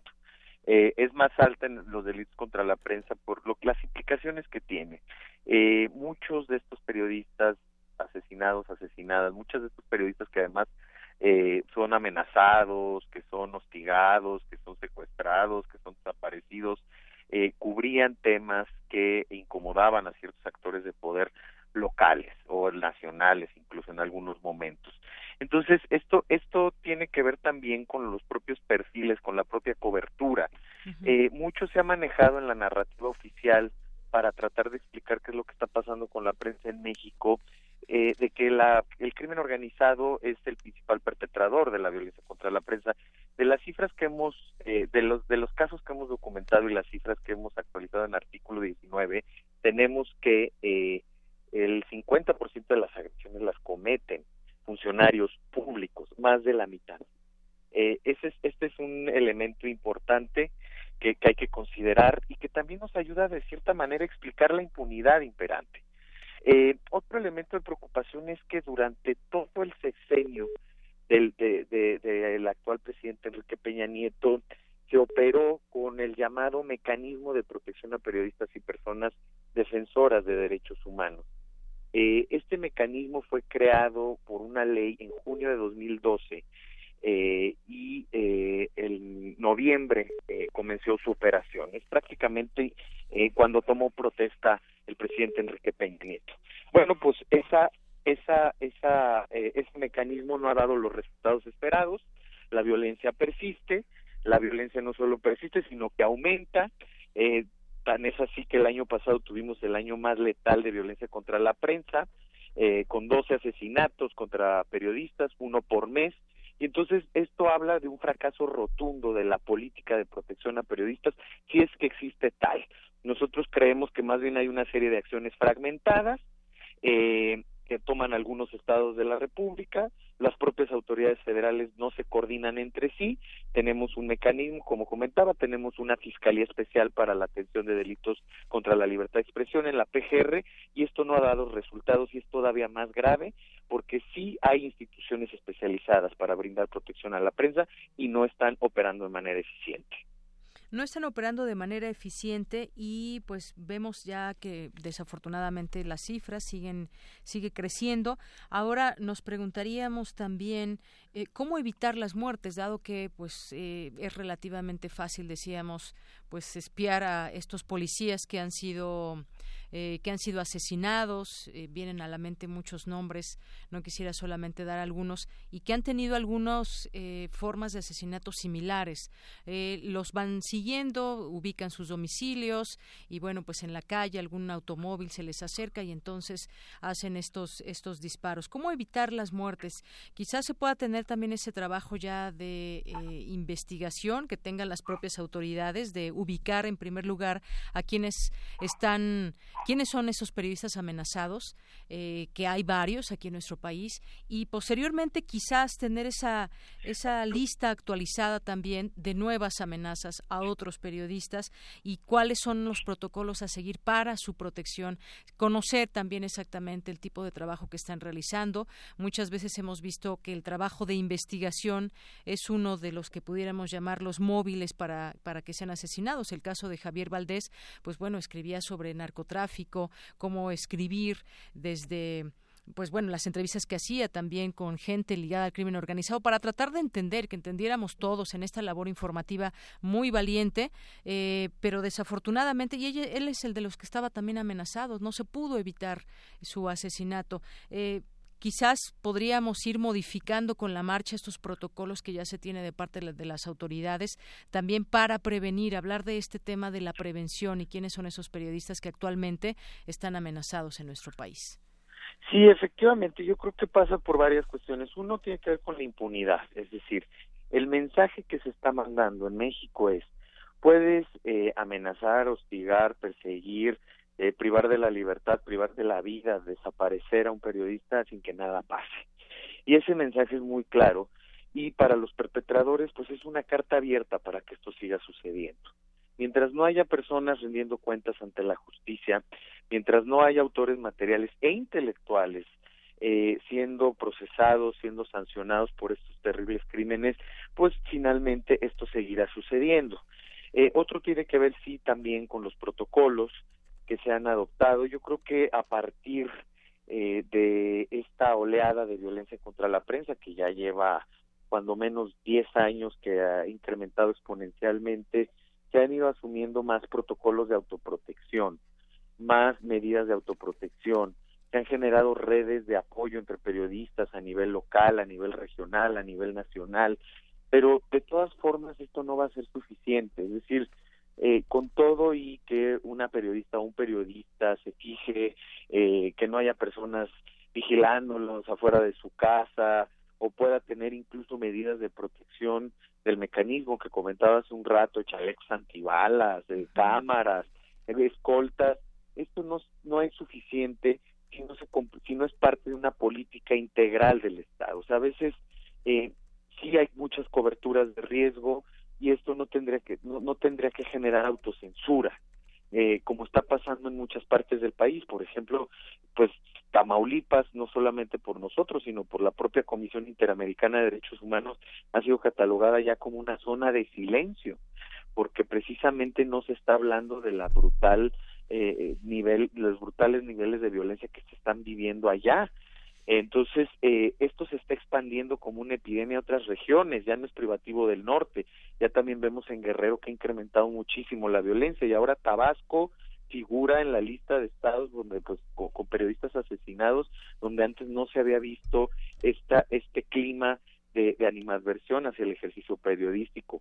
Entonces eh, creo que sí tiene es, pasa por una acción decidida del estado por una verdadera voluntad política y, y también efectivamente por la organización del gremio en torno a adoptar medidas y protocolos y generar redes de protección.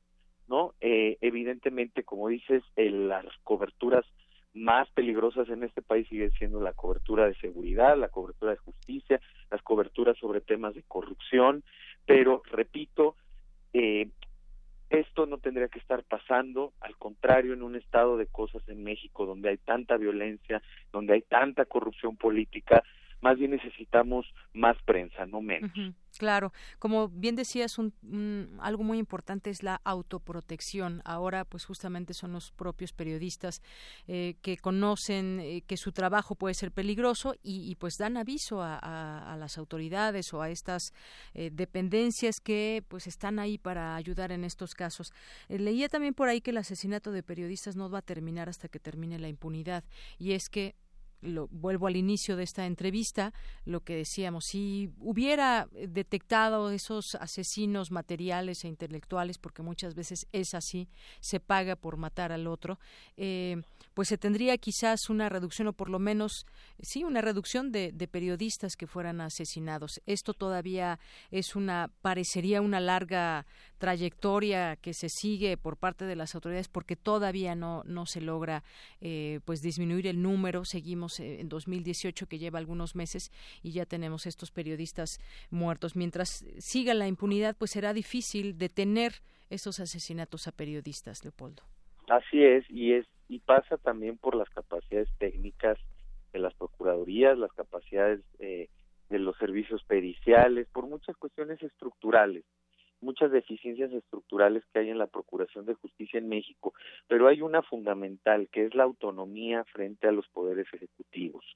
Me refiero a la, a, la necesidad de generar fiscalías independientes, verdaderamente autónomas, eh, que es una lucha que se ha dado no solamente eh, en, el, en el ámbito de la violencia contra la prensa o la lucha en la, de, la violencia contra, contra la violencia eh, contra periodistas, sino también es un movimiento más amplio en donde hemos convergido organizaciones de derechos humanos, organizaciones empresariales, una fiscalía que sirva, ¿no? Es, el, es, es, es justo este movimiento que se está generando y mucho pasa por la autonomía política, ¿no? Por, porque no se controle la Procuración de Justicia, que es un elemento fundamental del Estado para brindar seguridad, no se controle por parte de los titulares del Ejecutivo y no estén sujetos a los intereses políticos. Entonces yo creo que eso es muy importante.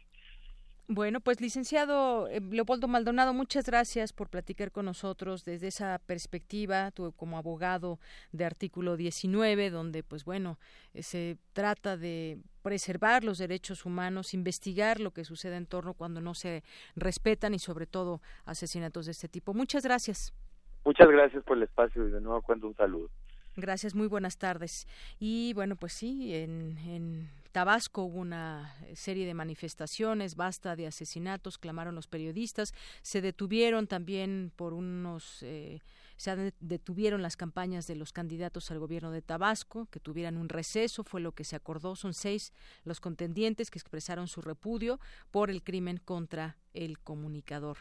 Bien, pues continuamos. Porque tu opinión es importante, síguenos en nuestras redes sociales, en Facebook como Prisma RU y en Twitter como arroba PrismaRU. Queremos escuchar tu voz. Nuestro teléfono en cabina es 55 36 43 39. Relatamos al mundo. Relatamos al mundo. Continuamos dos de la tarde con 34 minutos. Ya tengo en la línea telefónica, me da mucho gusto recibirlo en este espacio, ahora vía telefónica, al maestro Roberto Duque, él es académico de la Facultad de Derecho, experto en temas electorales y de democracia. Maestro, bienvenido, buenas tardes. Hola, Dayanira, encantado de encontrarme en tu espacio. Gracias. Eh, maestro, pues eh, estábamos viendo esta noticia cuando iniciamos el informativo. A la una de la tarde tenía algunos minutos que se daba a conocer la renuncia de Margarita Zavala a la candidatura presidencial, aunque ahora me está también aquí comentando mi compañero Néstor Leandro, el INE dice que sigue siendo candidata. Es decir, me imagino que debe haber algún tipo de, eh, formalidad para decir que ya no está en, que ya no participará, ya no así en la boleta, porque las boletas ya fueron impresas y entonces pues aparecerá Margarita Zavala. ¿Qué sucede en estos en estos casos y bueno, pues también una opinión de de esta renuncia de Margarita Zavala, maestro? Eh, así es, Yanira. Pues mira, eh, fíjate que es una, una muy mala noticia para la democracia, por supuesto, para las candidaturas independientes, que es una figura que en México ha decepcionado muchísimo, justamente por estas conductas, como la, la está incurriendo Margarita Zavala. Queda muy claro que no hay convicción de por medio, se eh, digamos, inscribe con todo un procedimiento que le cuesta dinero de Yanira al Estado mexicano. O sea, todo el procesamiento de cada candidatura independiente eh, implica pues eh, un gasto del Estado, ¿no? Así, eh, para, para acabar pronto, ¿no? Son muchísimos pasos los que hay que hacer, por supuesto, impresión de materiales electorales, pues sí, en efecto, la ley lo que establece es que una vez impresas las boletas no se modificarán por cuestiones de, de sustituciones de candidaturas ni nada semejante, entonces creo que además las, las pautas no de los espacios de radio y televisión que tienen cada candidato independiente todo eso se tiene que modificar es decir déjame decirlo en términos coloquiales, no es enchilame otra gorda, ¿verdad? Y además, eh, la ley no prohíbe, esto es muy importante subrayarlo, la ley, digamos, eh, no hay nada en ella que impida que alguien abandone la competencia. eh, el problema es que este abandono, pues ahora de Margarita eh, Zavala de la contienda, pues se sale, digamos, de la contienda de la competencia electoral a la mitad de la pista yo creo que sí hay una responsabilidad, si no legal, pues ética, de eh, mantenerse en una competencia que se inició. Tú imagina un partido de fútbol en el que de pronto un, equipo va perdiendo 5-0 y ya no, ya no quiere seguir jugando y se sale antes de que concluya. Creo que eh, implica también pues cierto eh, compromiso, ¿no?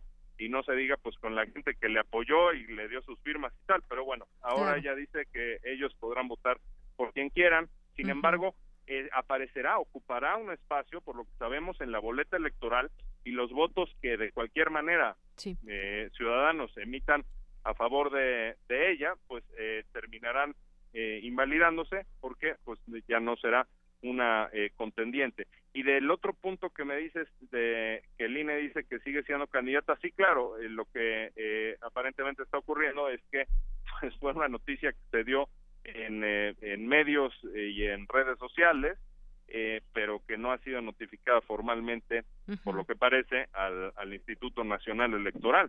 Sin embargo, de hacerse así, pues tendrá que ponerse a, a trabajar el INE, pues, en, pues, pues toda una serie de, de cuestiones para eh, pues digamos ya eh, eliminar a una contendiente pues de las prerrogativas por ejemplo que se les otorgan no claro. Seguirá esa formalidad ya ahí con el INE pero por lo pronto pues sí muy triste. Yo veo este panorama para Margarita Zavala eh, pues y digo eso porque en su momento aceptó esas reglas del juego como usted bien decía. Mucho se cuestionó también si era realmente una candidatura independiente y al no llegar al objetivo que ni siquiera ni siquiera llegó a terminar su campaña ya que decía del objetivo de ser presidenta de este país, pero ni siquiera pudo eh, llegar a este objetivo que se planteó y que además, bueno, hizo también una, se hizo una revolución ahí en el PAN en su momento, en el Partido Acción Nacional, porque ella se enemistó con, con eh, Ricardo Anaya y ahí acusó de ciertas cosas a ese partido, de no haber elegido de manera democrática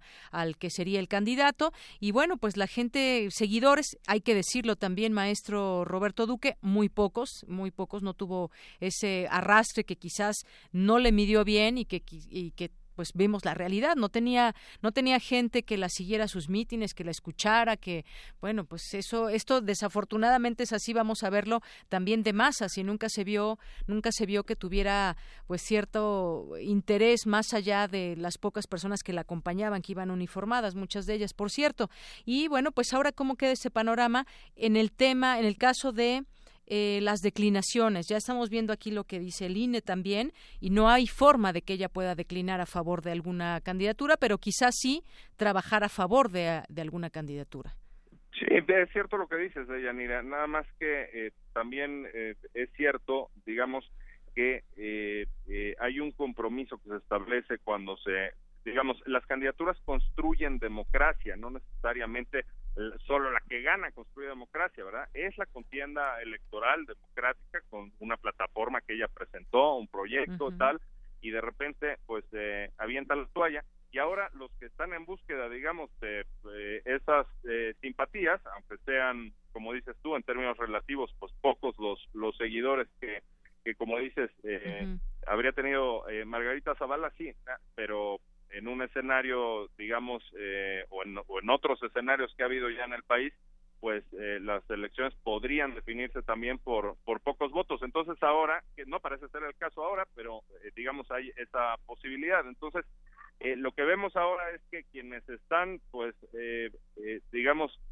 buscando esas simpatías, que son Anaya y Mid, que ya eh, lo expresaron en redes sociales, eh, todo su reconocimiento, Margarita Zavala y alabándola, mi opinión personal es muy distinta. Creo que no hay dignidad en esta, eh, en este abandono de la de la competencia. Me parece que esta espiral de eh, descrédito en el que los partidos políticos y en general la clase política se encuentra, pues con este tipo de cosas justamente se hace pues más pronunciada eh, aún. En fin, creo que es eh, una una conducta pues reprochable, ¿no? Que, que suceda esto porque eh, desde luego viene la eh, especulación evidente, obvia, de pues cuál es el cálculo político que hay detrás de una cuestión como esta. Claro. Ahora, eh, va a seguir en la boleta, ya ocupó un espacio en la boleta, por lo que sabemos que ya eh, el INE había anunciado que arrancó con la impresión de las boletas para la elección de presidente el día 7, si, si no falla la memoria, o sea, hace, hace nueve días, y eh, eh, eh, ya no ocupará al parecer un espacio en el segundo debate y en el tercer debate. Esto, aunque los debates tienen una influencia, digamos, limitada en las preferencias electorales, eh, sin embargo, pues eh, es también eh, quizás interesante apuntar que mientras menos contendientes, quizás el que salga con algún beneficio, pues sea Ricardo Anaya, que es el que mejor, como hemos visto, se desenvuelve en este tipo de arenas, ¿no? De los debates presidenciales y, eh, y quizás a López Obrador es al que le, le beneficiaba en alguna medida, pues eh, que hubiera más participantes en el en el debate, ¿no es cierto? Entonces, bueno, esa es otra anotación que, que hago. Así es, eh, maestro. Y bueno, pues sí, no hay dignidad. Yo creo que este episodio se recordará, pues, eh, como un fracaso en este papel que ha desempeñado hoy Margarita Zaval. Usted decía muy coloquialmente, pues aventó la toalla y pues no me conviene o, o como dijo en su discurso, había sido por congruencia que renunciaba a esta candidatura. Y bueno, nos deja también este, en este cálculo político que usted decía, pues cómo se moverán las cosas, porque la figura de declinación no existe en la legislación electoral, pero ya ha ocurrido en otras ocasiones. Hay que recordar en su momento un caso solamente. En el año 2000, Porfirio Muñoz Ledo eh, declinó a favor de, Vicente Fox y bueno, por ahí podemos recordar algunas otras cosas, pero eh, esta figura de declinación no existe en la legislación. Sus votos que tenga Margarita Zavala que alguien cruce la boleta, pues serán nulos, según tenemos entendido. En todo caso, si ella llama al voto por alguna eh, candidatura en específico, pues bueno, será tendrá que ser a través de, los votos solamente a esa candidatura a la que ella llame. No hay otra manera, maestro. Y fíjate, es muy bueno el ejemplo que pones de Yanira de Porfirio Muñoz Ledo. Él eh, apareció en la boleta electoral pese a que ya había eh, dejado la, había declinado, digamos, no legalmente porque no existe esa figura en la ley, pero sí había declinado, digamos, eh, de facto, o sea, en la en la práctica política él ya había dicho, me hago a un lado y los que iban a votar por mí voten por Vicente Fox, eso dijo en el año 2000 Muñoz Ledo. Sin embargo, mucha gente sí votó por él, es más, tuvo 158 mil votos eh, al final, que evidentemente pues, no se le contabilizaron a la persona por la que él eh, había había declinado. Entonces, bueno, pues vamos a ver cómo se dan las las cosas ya respecto de eh, quién capitaliza o en su Sí. caso si se termina eh, adhiriendo, digamos, en una declaración pública mediática a alguno de los contendientes en particular, que sería probablemente pues o Mid o Anaya, de ser ese el caso. Así es. Y bueno, lo que leo aquí también, lo que sí se puede hacer es, según el artículo 241 de la Ley General de Instituciones y Procedimientos Electorales, es que si un candidato, en este caso Margarita, renuncia antes del 1 de junio, 30 días naturales antes de la elección, el partido o coalición que lo postuló, que en este caso pues no hay partido, tiene la posibilidad de registrar a otra persona como candidato y garantizar que éste aparezca en la boleta. En este caso, pues bueno, no no hay partido, es independiente y pues ya la boleta está impresa también. Exactamente, esa norma eh, aplica en la lógica del, de los partidos políticos y coaliciones nada más, no no tiene eh, eh, aplicación acá con Margarita Zavala. Así es. Bueno, pues ahí está. Vamos a ver cómo se mueven estas en este ajedrez político las piezas. Está muy interesante y pues ya el próximo domingo será el segundo debate y llegan ahí con esta con esta eh, con una candidatura menos y pues vamos a ver cómo se mueven estas piezas. Algo que usted esté viendo en este escenario, maestro. Eh, pues nada, esto que te comento es una, eh, me parece una mala noticia eh, y yo creo que urge ya la reforma en México de eh, bloquear el camino a los tránsfugas de partidos políticos que de última hora se rompen, digamos, con su partido se van de disque independientes, ¿no? De pseudo independientes, eh, eh, porque ya hemos visto que eh, no hay, lo vimos en el caso de Ríos Peter, ahora con Margarita Zavala, no, no, no son proyectos, no son convicciones los que, lo que los mueve. Además, se van de su partido llevándose a veces un pedazo de su partido o, algunos eh, militantes o a veces militantes desde el partido lo, están apoyando a las candidaturas independientes. Entonces yo por eso creo que son muy buenas estas eh, leyes que limitan la posibilidad, que no les permiten de última hora a una persona militante de un partido político o dirigente o, o, de un puesto de elección popular por un partido postularse por la vía independiente porque ya vimos que son simulaciones de independientes tienen lo que tú y yo tenemos de chinos, eh, de Yanira, y, y, de verdad, esas leyes son muy importantes. Hablo de leyes, le llamó antibronco en algún momento, eh, y yo estoy totalmente a favor de esas leyes antibronco, no de leyes anti-Kumamoto, como también se les llamó. O sea, los que sí vienen de la sociedad, sí, que sí tengan la posibilidad, y es más, que no sea tan inequitativa la competencia. Pero estos tránsfugas de partidos, de veras, que están dando un espectáculo que a mi modo de ver es bochornoso y es muy, muy eh, lesivo para la democracia mexicana. Muy bien. Pues maestro Roberto Duque Roquero, muchas gracias por estar aquí con nosotros en Prisma RU. Muchísimas gracias, Diana. El agradecido soy yo. Hasta pronto. Hasta luego. Muy buenas tardes. Al maestro Roberto Duque, académico de la Facultad de Derecho, experto en temas electorales y de democracia. Pues sí, Margarita Zavala, la que no llegó a ninguno de sus objetivos, ni a la presidencia, ni siquiera a terminar su campaña. Queremos escuchar tu voz. Nuestro teléfono en cabina es 55 36 43 39. Internacional RU.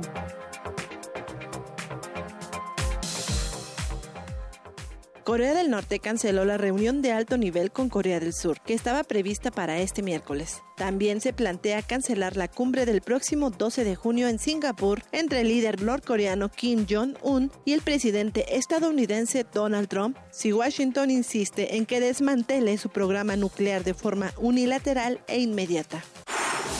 La Unión Europea mantiene su voluntad de preservar el histórico acuerdo nuclear iraní, a pesar de la retirada de Estados Unidos. La jefa de la diplomacia europea, Federica Mogherini, destacó que se han acordado un conjunto de medidas.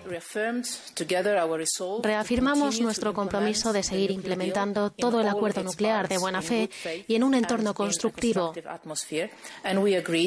Hemos acordado seguir consultando intensamente a todos los niveles y también con el resto de participantes a la Comisión del Plan de Acción Integral Conjunto o Acuerdo Nuclear iraní. Al menos 115 palestinos han perdido la vida desde el inicio de los enfrentamientos con el ejército de Israel por el traslado de la embajada de Estados Unidos a Jerusalén, lo que generó intensas movilizaciones. Y pese a las críticas de muchos países y organizaciones, Guatemala trasladó este miércoles su embajada de Tel Aviv a Jerusalén, dos días después de que lo hiciera Estados Unidos, rompiendo con décadas de consenso internacional sobre el estatuto de la ciudad palestina. No obstante, para el presidente guatemalteco Jimmy Morales, esta es una muestra de paz y fraternidad. Dicen muchos, tomó una decisión valiente. Dimos un paso al frente a favor de la unión, la paz y la prosperidad y con ello puedo afirmar que esta decisión del pueblo de Guatemala será un legado que traerá grandes beneficios para todos nosotros. La Fiscalía belga rechazó la euroorden de entrega a España de los exconsejeros catalanes exiliados en Bélgica, Antonio Comín, Meristrel Serret y Luis Puig, por defectos de forma en el procedimiento, al considerar que la misma no tiene equivalencia con la orden de detención nacional. Habla Antonio Comín. Queremos mostrar nuestra satisfacción más rotunda, más absoluta por la decisión que ha tomado hoy la justicia belga, el juez. Hoy en Bélgica, el juez de la Chambre du Conseil ha decidido que la euroorden, que la orden de extradición no va a ser ejecutada. El Servicio Geológico de Estados Unidos elevó este miércoles a alerta roja el nivel de erupción del volcán Kilauea en Hawái, que en la última semana provocó la evacuación de centenares de personas de sus hogares. Un nivel de alerta roja significa que una gran erupción volcánica es inminente, está sucediendo o se presume.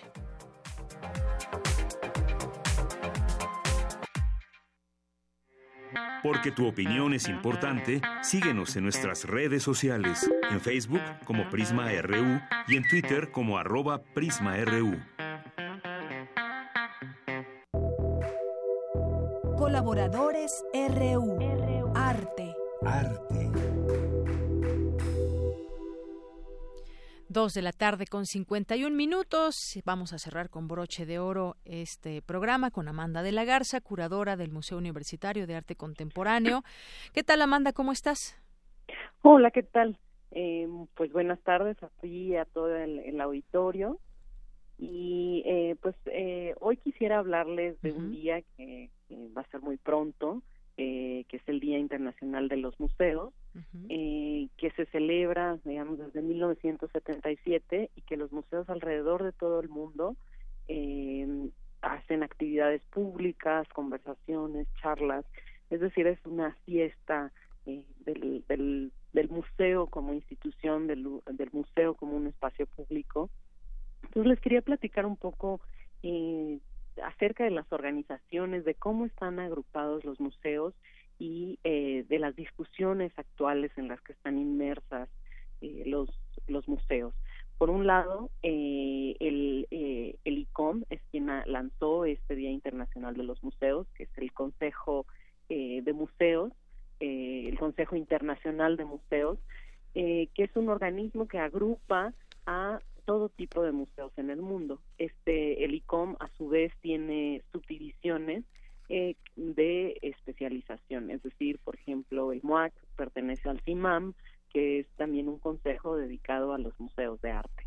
Y hay otra serie de agrupaciones como Ibermuseos que agrupan a los museos de eh, Iberoamérica y eh, que de alguna manera digamos, propician reuniones, encuentros para debatir, discutir cuál es el futuro de los museos. Los museos, pues, son instituciones muy importantes eh, que, que, tal como las, las conocemos, surgen en el siglo XIX, eh, a pesar de que se puede rastrear la idea de museo a, digamos, a otros siglos, a las colecciones de lo que se llamaban las cámaras de maravillas, a las colecciones privadas de los reyes, pero en realidad los museos, sobre todo públicos, surgen bajo la noción de una república, de un estado eh, y pues evidentemente en el siglo XIX, ¿no? Es a donde podemos rastrear esto y pues en gran medida las discusiones actuales tienen que ver con lo que discutía en otro en otra de las colaboraciones eh, en, en torno al eh, al encuentro de museología eh, de la cátedra Bullock organizado por el MUAC de cuál es el papel del museo dentro de la sociedad y eh, cuál es su relación con las comunidades. La idea del museo como escuela, la idea del museo también que había planteado como espacio público y en ese sentido, eh, por ejemplo, ahora en el consejo que va a haber en, el CIMAM, cambia de ciudad cada año, eh, la idea es eh, el, cuáles son los retos éticos de los museos de los museos de arte moderno, ¿no? de los museos que tienen colecciones. Entonces, todas estas preguntas hablan siempre de esta relación dinámica entre el museo y la sociedad. Eh, y en este caso, por ejemplo, en el, en el MUAC, eh, vamos a tener varias actividades, tanto el viernes como el sábado, que implican recorridos para las exposiciones, así también en muchas otras instituciones en la Ciudad de México va a haber actividades eh, y en la República eh, de celebración de este Día Internacional de los Museos y nosotros nos hemos enfocado precisamente en esta problemática que ya les adelantaba, en la medida en que eh, el MUAC tiene además la característica de ser un museo universitario y de plantearse, digamos, una función de orden social, de orden crítico eh, de los temas actuales que, que se discuten, digamos, en la agenda pública y también de, de su relación con las comunidades. Entonces, por ejemplo, una de las actividades que va a haber es eh, tiene que ver con algunos de los proyectos que tiene el museo en colaboración con eh, con las comunidades del Pedregal de Santo Domingo, que son nuestros vecinos, eh, y eh, que plantean precisamente esta relación que tenemos pues con aquellos que cohabitamos en, en, términos de, espacio. La universidad, bueno, eh, el campus de Ciudad Universitaria es contiguo a, a los barrios de Santo Domingo eh, y por otro lado también de otro tipo de proyectos que desarrolla el MUAC, eh, que, que, tienen que ver con este vínculo con las comunidades. Por ejemplo, el proyecto de MUAC en tu casa, que es una iniciativa en la cual eh, obras artísticas eh, eh, son eh, albergadas en un, por un corto periodo de tiempo en la casa de estudiantes del sistema de, de, preparatorias de la UNAM.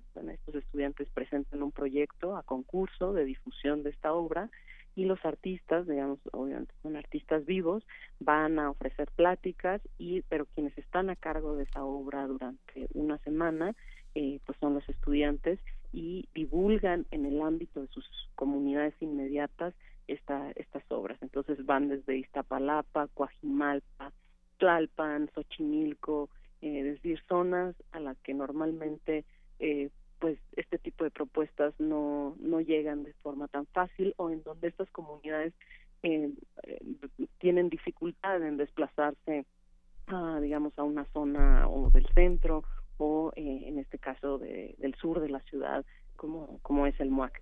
Entonces, digamos que esta relación siempre plantea cuestionamientos, dinámicas, eh, tareas, retos también del museo hacia la sociedad, eh, que no tienen nada más que ver con las exposiciones, sino con una reflexión mucho más general sobre cuál es cuál es nuestro nuestro papel, sobre todo como museos públicos, como museo universitario, frente eh, frente a, las comunidades y no nada más frente a la idea de público, es decir, de los públicos que acuden a eh, o que son asiduos a, pues a, la, a los eventos o a los proyectos que se presentan en el MUAC. Así es. Bueno, pues muchas gracias por recordarnos también este día, pero sobre todo plantearnos esa reflexión ahora que también pues escucharemos quizás en su momento plataformas culturales de los eh, candidatos, de gente que eh, que tenga pues esa influencia también de generar mucha más eh, cultura hacia todos lados.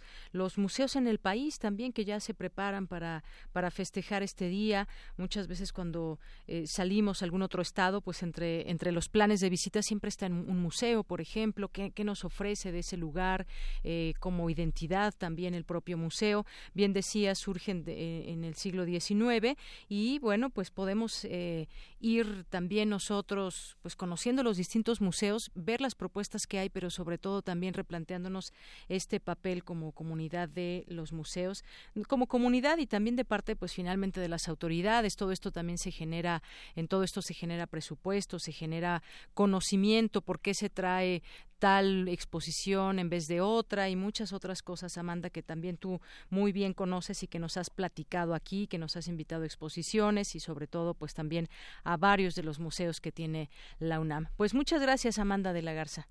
Muchas gracias y los esperamos. Esperamos que disfruten estos días en cualquier museo que, que quieran visitar. Claro que sí. Muchas gracias. Hasta luego. Gracias. Hasta luego. Bueno, y con esto nos despedimos. Muchas gracias por su atención. Gracias a las personas que nos escribieron aquí por el Twitter. Nos escuchamos mañana en punto de la una con cinco de la tarde, con cinco de, con cinco minutos, más o menos. Así que, pues aquí los esperamos en Prisma RU. Soy de Yanira Morán. A nombre de todo el equipo, que tenga buenas tardes, buen provecho y hasta mañana.